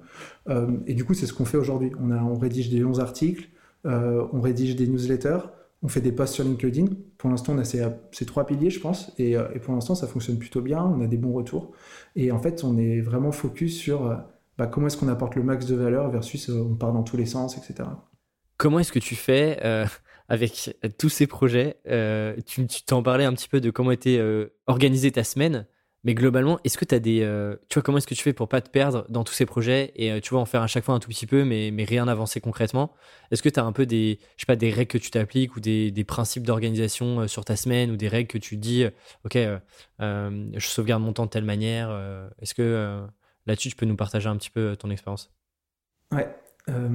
Alors, déjà, pour donc, Google, c'est trois jours par semaine, du lundi au mercredi. Je peux bosser de chez moi à Nantes ou alors je peux bosser du siège social à Paris. Euh, j'ai un ordinateur, un autre ordinateur pour le boulot. Donc ce qui est sûr, c'est que quand c'est la journée Google, mon Mac euh, de taf, euh, tu vois, pour le reste, il ne s'ouvre jamais. Parce que sinon je craque, tu vois, genre je pars dans tous les sens, etc. Donc ça déjà, c'est un bon moyen pour être focus, c'est qu'en fait, c'est mon ordinateur de boulot. Les seuls onglets qui sont ouverts, c'est pour le taf, pour Google, et du coup, je suis 100% focus dessus. Et ça me permet de pas, tu vois, switcher sur d'autres emails, devoir gérer et tout. donc c'est un peu, je me mets des œillères et, et, et je je bosse uniquement là-dessus. Donc tu vois, c'est assez structurant au final, du lundi au mercredi. Euh, le mercredi soir, euh, c'est terminé. Le jeudi, généralement, c'est la journée où euh, je, vais la, je, vais, donner mon temps pour des startups, tu vois. Donc ça va vraiment être le côté consulting. Donc généralement, c'est le jeudi après-midi d'environ 13h à 19h. Donc tu vois, j'ai un calendrier et je propose aux gens de booker du temps. et ça peut être aussi le jeudi matin, suivant les besoins. Et le vendredi, ça va plus être, OK, euh, bon bah maintenant c'est mes projets perso, donc c'est euh, la boîte numérique, euh, quels sont les chantiers, je crée du contenu, la newsletter de la semaine prochaine. tu vois, Riders Gang, la chaîne YouTube avec mon petit frère. L'année dernière, on avait lancé une planche de skate éco-responsable fait en France, qu'on avait vendue à la communauté. là, on est en train de bosser sur un t-shirt avec un illustrateur. Euh, qui est basé à Toulouse, qui nous a fait un super visuel. Bon là, avec le confinement et tout, c'est un peu compliqué pour le lancer, mais en gros, je suis en train de, bah, on réfléchit à la stratégie de communication, quelles vont être les vidéos qu'on va, qu'on va mettre en place. Tu vois, mon petit frère, il a 17 ans. Avec son pote, ils font ça. Donc euh, ça, prend un peu plus de temps, c'est normal, mais c'est hyper intéressant. Donc ça, je le fais hein, de temps en temps, mais ça me prend pas tant de temps que ça. Euh, et puis après, il y a, bah, tu vois, les petits hacks marketing, au finalement que j'ai closé, puisque en fait, ça y est, là, je, me suis arrêté à 70 emails. Donc si tu veux, ça, ça me prend euh, moins de temps. Et du coup, j'ai juste maintenant la période bah, étude de marché. du coup, je vais caler des calls, potentiellement le vendredi, un ou deux calls.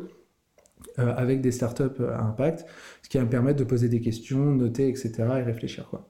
Euh, honnêtement, ça m'arrive aussi de temps en temps de taffer un peu le samedi, tu vois, sur, des, sur, deux, sur des, sujets perso. J'essaye forcément d'avoir au moins une journée totalement off, parce que c'est important, je pense, et, structurant. mais du coup, j'essaye de séquencer par jour et en fait, j'utilise l'outil Notion où euh, j'ai des, onglets par projet et c'est hyper clair. J'ai la to-do, j'ai les ressources. Et en fait, je me dis juste, bon, bah, c'est parti, faut le faire. Quoi. Et d'ailleurs, je t'ai pas posé la question, mais euh, sur l'accompagnement que tu fais un peu consulting côté incubateur, c'est quoi en termes de pricing C'est en gros, les incubateurs te payent un package global et, et en gros, tu as, des plages de temps que tu prends ou c'est au nombre de personnes que tu accompagnes ou c'est au nombre de calls que tu fais chaque mois? Alors, ça, ça dépend des, incubateurs. Tu vois, avec Imagination Machine, on est parti sur euh, une heure par startup, un jeudi sur deux. Donc, en fait, ça fait deux heures par startup par, par mois. et il y a 6 startups, donc ça fait 12 heures. Euh, et du coup, je, facture à Imagination Machine à la fin du mois. Si une startup a besoin de plus de temps que 2 heures, par exemple, je fais 5 heures avec eux, et ben je facture les 3 heures directement à la startup. Ok. Euh, Sciences Po Paris, c'est un peu différent. C'est une formule entre 10 et 20 heures, tu vois, de, euh, d'accompagnement sur le trimestre ou le semestre, je sais plus. Donc en fait, ça, va dépendre de ça. Et là, tu vois, j'avais un call, bah, du coup, avec donc c'était cette semaine, ouais, je crois que c'était cette semaine, avec la directrice de Novapulse, qui a une nouvelle promo de, start-up donc à Nantes. Elle a une dizaine de start-up et sur la dizaine de start-up, il y en a cinq qui, qui sont à impact. Du coup, j'ai fait une discussion avec elle d'études de marché et à la fin, je lui ai proposé et du coup, elle, va revenir vers moi, mais pour que j'accompagne uniquement ces, cinq start-up-là. Du coup, je lui ai dit que moi, je c'est pas que je, renie les cinq autres, mais qu'en fait, par rapport à mon positionnement, c'est pertinent euh, que je ne fasse pas les 10 et que je fasse que les 5 qui rentrent dans le positionnement. Donc là, du coup, ça va être sur le même formule, un nombre d'heures euh, accessibles par startup par mois. Ok, très clair. Euh, sur ta répartition du temps, tu me dis, voilà, le vendredi, globalement, c'est vendredi, et puis tu débordes, tu te permets parfois de déborder un peu sur le samedi sur tes projets perso. Je me dis, parfois, t'es pas un peu frustré de pas avoir plus de temps sur ces projets perso? Tu vois, moi, c'est longtemps des frustrations que j'ai pu avoir de pas passer suffisamment de temps sur euh, Tribu 1D, sur euh, d'autres projets euh, qui j'espère verront le jour bientôt.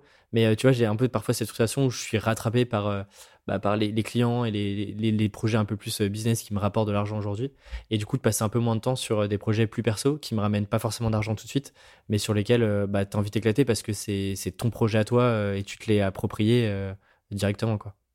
La frustration, on a toujours je pense qu'il faut, dans ces moments de frustration, se rappeler pourquoi est-ce que euh, on fait les autres euh, choses que l'on fait. Euh, tu vois, par exemple, je pourrais avoir, en fait, si tu veux, j'ai un contrat de trois jours par semaine. je ne sais pas si je vais poursuivre, tu vois, tout le temps, mais j'ai un contrat de trois jours par semaine. Alors certes, du coup, ça me prend du temps pour mes projets perso. Par contre, j'ai aucun besoin de démarcher. En fait, à la fin du mois, j'ai un revenu récurrent, régulier et ce qui fait que j'ai un confort mental et je suis capable de mettre de l'argent de côté, euh, ce qui permet vraiment d'être à, ce niveau-là. En fait, du coup, c'est tout le reste, c'est du bonus, tu vois, limite. Euh, si, on, si, on, part du principe que la pyramide de Maslow, la première étape, c'est euh, la sécurité, tu vois, manger et, et, et, et, dormir sous un toit, je l'ai validé. et du coup, tout le reste, c'est du bonus. Et en fait, je le vois plus comme poser des briques chaque semaine pour construire la maison dans laquelle j'ai envie de vivre dans plusieurs années. Et du coup, mon objectif pour enlever la frustration, c'est juste de dire comment est-ce que je fais pour poser des briques euh, chaque semaine et qu'en fait, quand je me retourne dans deux mois, je me dise waouh, ça y est, il y a un ou deux murs qui ont été montés là, c'est ouf. Et, euh, en fait, petit à petit, quoi.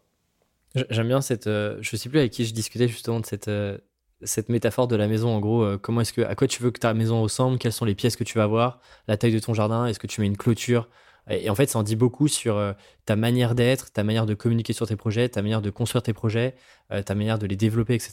Je trouve, euh, je trouve ça intéressant de, se poser vraiment la question de et de voir un petit peu son parcours pro comme une sorte de maison sur laquelle tu vas rajouter, tu vas pimper un, mur, tu vas peut-être le repeindre un jour, tu vas peut-être changer la fonction de telle ou telle pièce. Je trouve ça, je trouve ça intéressant comme métaphore et, et c'est assez concret pour le coup.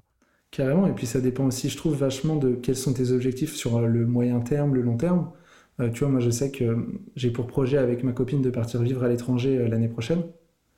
Et du coup, en fait, c'est important pour moi de mettre en place des actions dès aujourd'hui pour que ce que je suis en train de faire, je vais pouvoir l'emmener avec moi et je vais pas avoir besoin de recommencer tout à zéro. C'est-à-dire que là, tu vois, c'est un bon modèle au final le confinement puisque je fais tout en visio. Et du coup, ça fonctionne très bien. Et, et ça m'empêche pas de gagner ma vie. Euh, euh, et, je suis toujours stimulé, je fais plein de trucs et c'est trop cool. Euh, donc tu vois, c'est tout dépend aussi de quel est ton objectif et de comment est-ce que tu veux structurer tes actions chaque semaine pour l'atteindre sur le plus long terme. Carrément. Je te propose de passer aux, dernières questions du podcast. Ouais. Première question sur, on en a un petit peu parlé, mais sur ta réussite. Et est-ce que cette représentation-là, elle a changé et qu'est-ce qu'elle est aujourd'hui? Et parce que tu vois, es toujours on peut très vite tomber dans ce truc de euh, toujours courir après quelque chose qui n'existe pas ou qui est un peu euh, euh, qui, est, sur lequel on, ne se reconnaît pas. Toi, c'est quoi un peu aujourd'hui Quelle est ta représentation à toi de la réussite? Pour moi, c'est les deux piliers que je t'ai dit. Tu vois, c'est être entouré des gens que j'aime au quotidien et me lever le matin pour faire ce qui me plaît. et quand je dis ce qui me plaît, tu vois, ça englobe quand même pas mal de choses. C'est des, des, choses auxquelles je crois, qui sont alignées avec mes valeurs, qui ont un impact qui est important pour moi. Et en fait, c'est tout. Euh, Et après, tu as, des choses qui, sont plus personnelles euh, pour chaque personne. Tu vois, avec, euh, avec Guillaume et Théo, début janvier, on est allé bosser à Lanzarote pendant deux semaines, en remote. On avait un Airbnb face à trois spots de surf. C'est-à-dire que tu taffes, tu vois les vagues qui déroulent, et quand tu finis ton call, t'enfiles ta combi, et cinq minutes plus tard, t'es all line-up en train de surfer. C'était incroyable. Et en fait, quand on parle de l'équilibre et qu'est-ce que l'on met, tu vois, dans sa semaine pour se sentir bien, moi, quand je surfais juste une heure, tu vois, dans la journée, imaginons que tu as une jauge de bien-être dans ta journée qui va de 0 à 100%. Pouf, j'étais rempli à 50% avec une session de surf.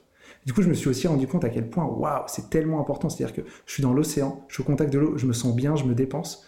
Euh, moi, je sais pas pour toi, mais j'ai l'impression que toutes mes bonnes idées, je les ai quand je suis en mouvement ou quand je suis sous la douche. C'est-à-dire qu'en gros, mes moments de eureka, c'est je suis en train de me balader, je suis à vélo, je suis en train de surfer ou je suis sous la douche. Et du coup, en fait, ça te stimule, ça fait du bien.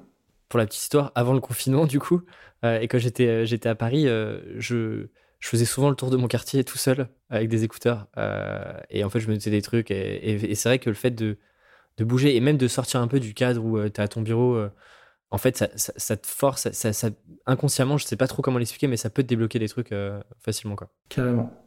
Et, et, du coup, tu vois, pour répondre à ta question sur la réussite, je dirais que si si euh, dans quelques années euh, j'ai une belle maison au bord de la mer avec une famille et, que euh, quand je me lève le matin j'accompagne des gens que j'apprécie, que je respecte en utilisant mes compétences pour les aider à atteindre leurs objectifs, c'est gagné quoi. Et j'ai l'impression déjà de faire pas mal de ces choses-là, mais il va falloir juste un petit peu plus surfer et, c'est tout quoi.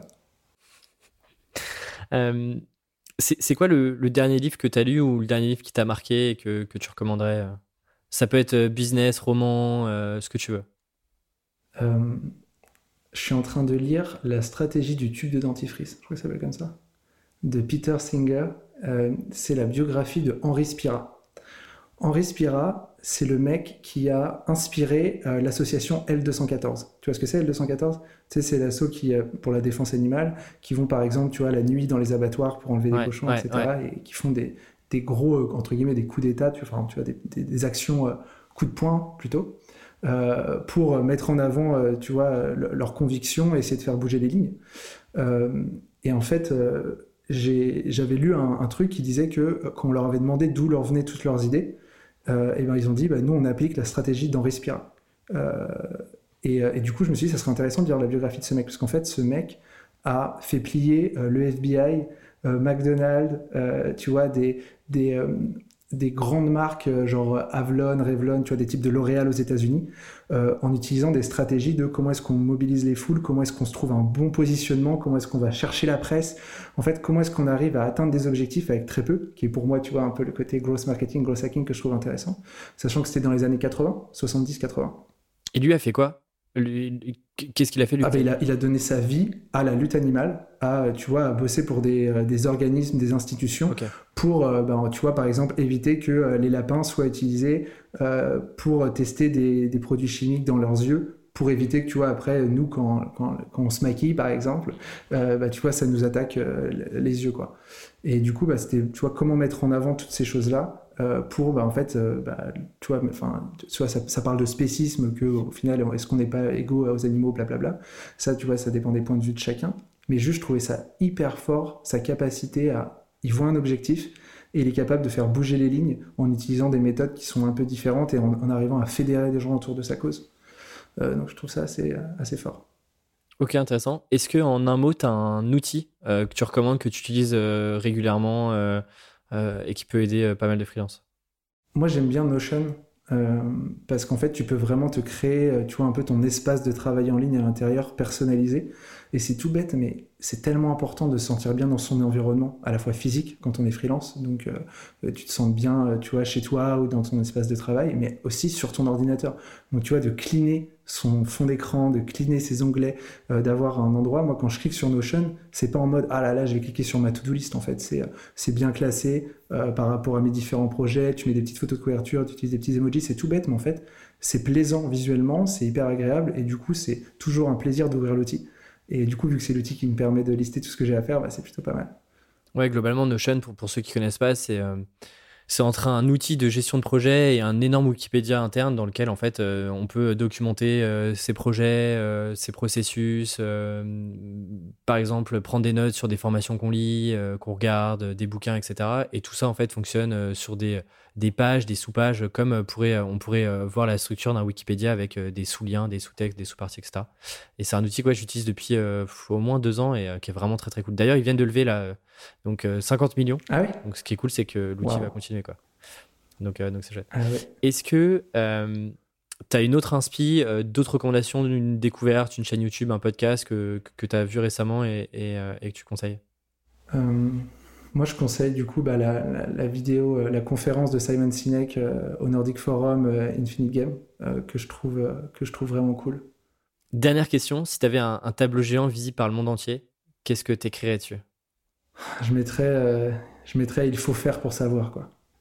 Tu sais qu'il y a un moment l'année dernière, j'étais, je, disais, je me rappelle d'une discussion avec Maj, ma copine, je disais, je crois que je vais acheter le nom de domaine il faut faire.fr juste pour écrire il faut faire en gros dessus, à quel point c'est important quoi. Tu sais, si tu ne fais pas, tu ne sais pas. Et, en fait, il y a, tu vois, genre, je rebondis sur l'exemple de euh, je m'appelle David et euh, je, sais qu'à la retraite, je vais faire le tour d'Europe en camping-car avec ma femme et ça va être exceptionnel. Et le mec met de côté toute sa life, il arrive à la retraite, il achète son camping-car, il est comme un fou.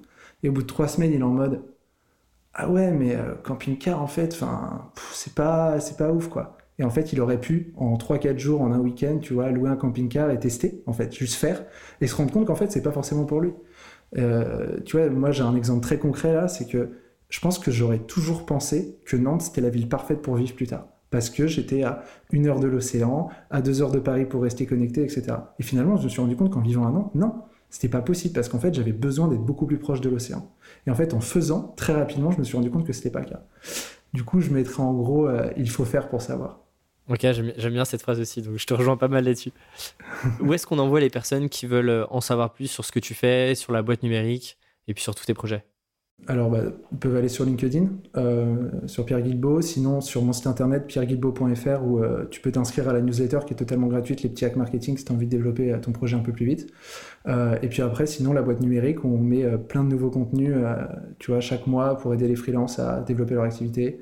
Peuvent s'inscrire à la bombe, on donne plein de conseils et surtout sur la bombe, tu vois, on, on échange vraiment quoi. À la fin de chaque email, il y a une question et du coup, les freelances qui prennent le temps de répondre, on leur répond, il y a un vrai échange conversationnel. C'est-à-dire qu'on ne voit pas la newsletter juste comme euh, une impasse où on t'envoie. C'est vraiment euh, un moyen de communication et d'échange. Donc euh, nous, nous, on, se marre bien, on discute avec plein de freelances et c'est cool quoi. Ok, trop bien. Bah, merci beaucoup pour cette discussion. C'était trop cool. je suis ravi d'avoir fait cet épisode avec toi. Et puis, bah, je vous souhaite bon courage à, toi et Théo. Et puis, bon courage à toi sur, sur ce nouveau positionnement. merci beaucoup. Passe une bonne journée. Merci. Salut. Ciao.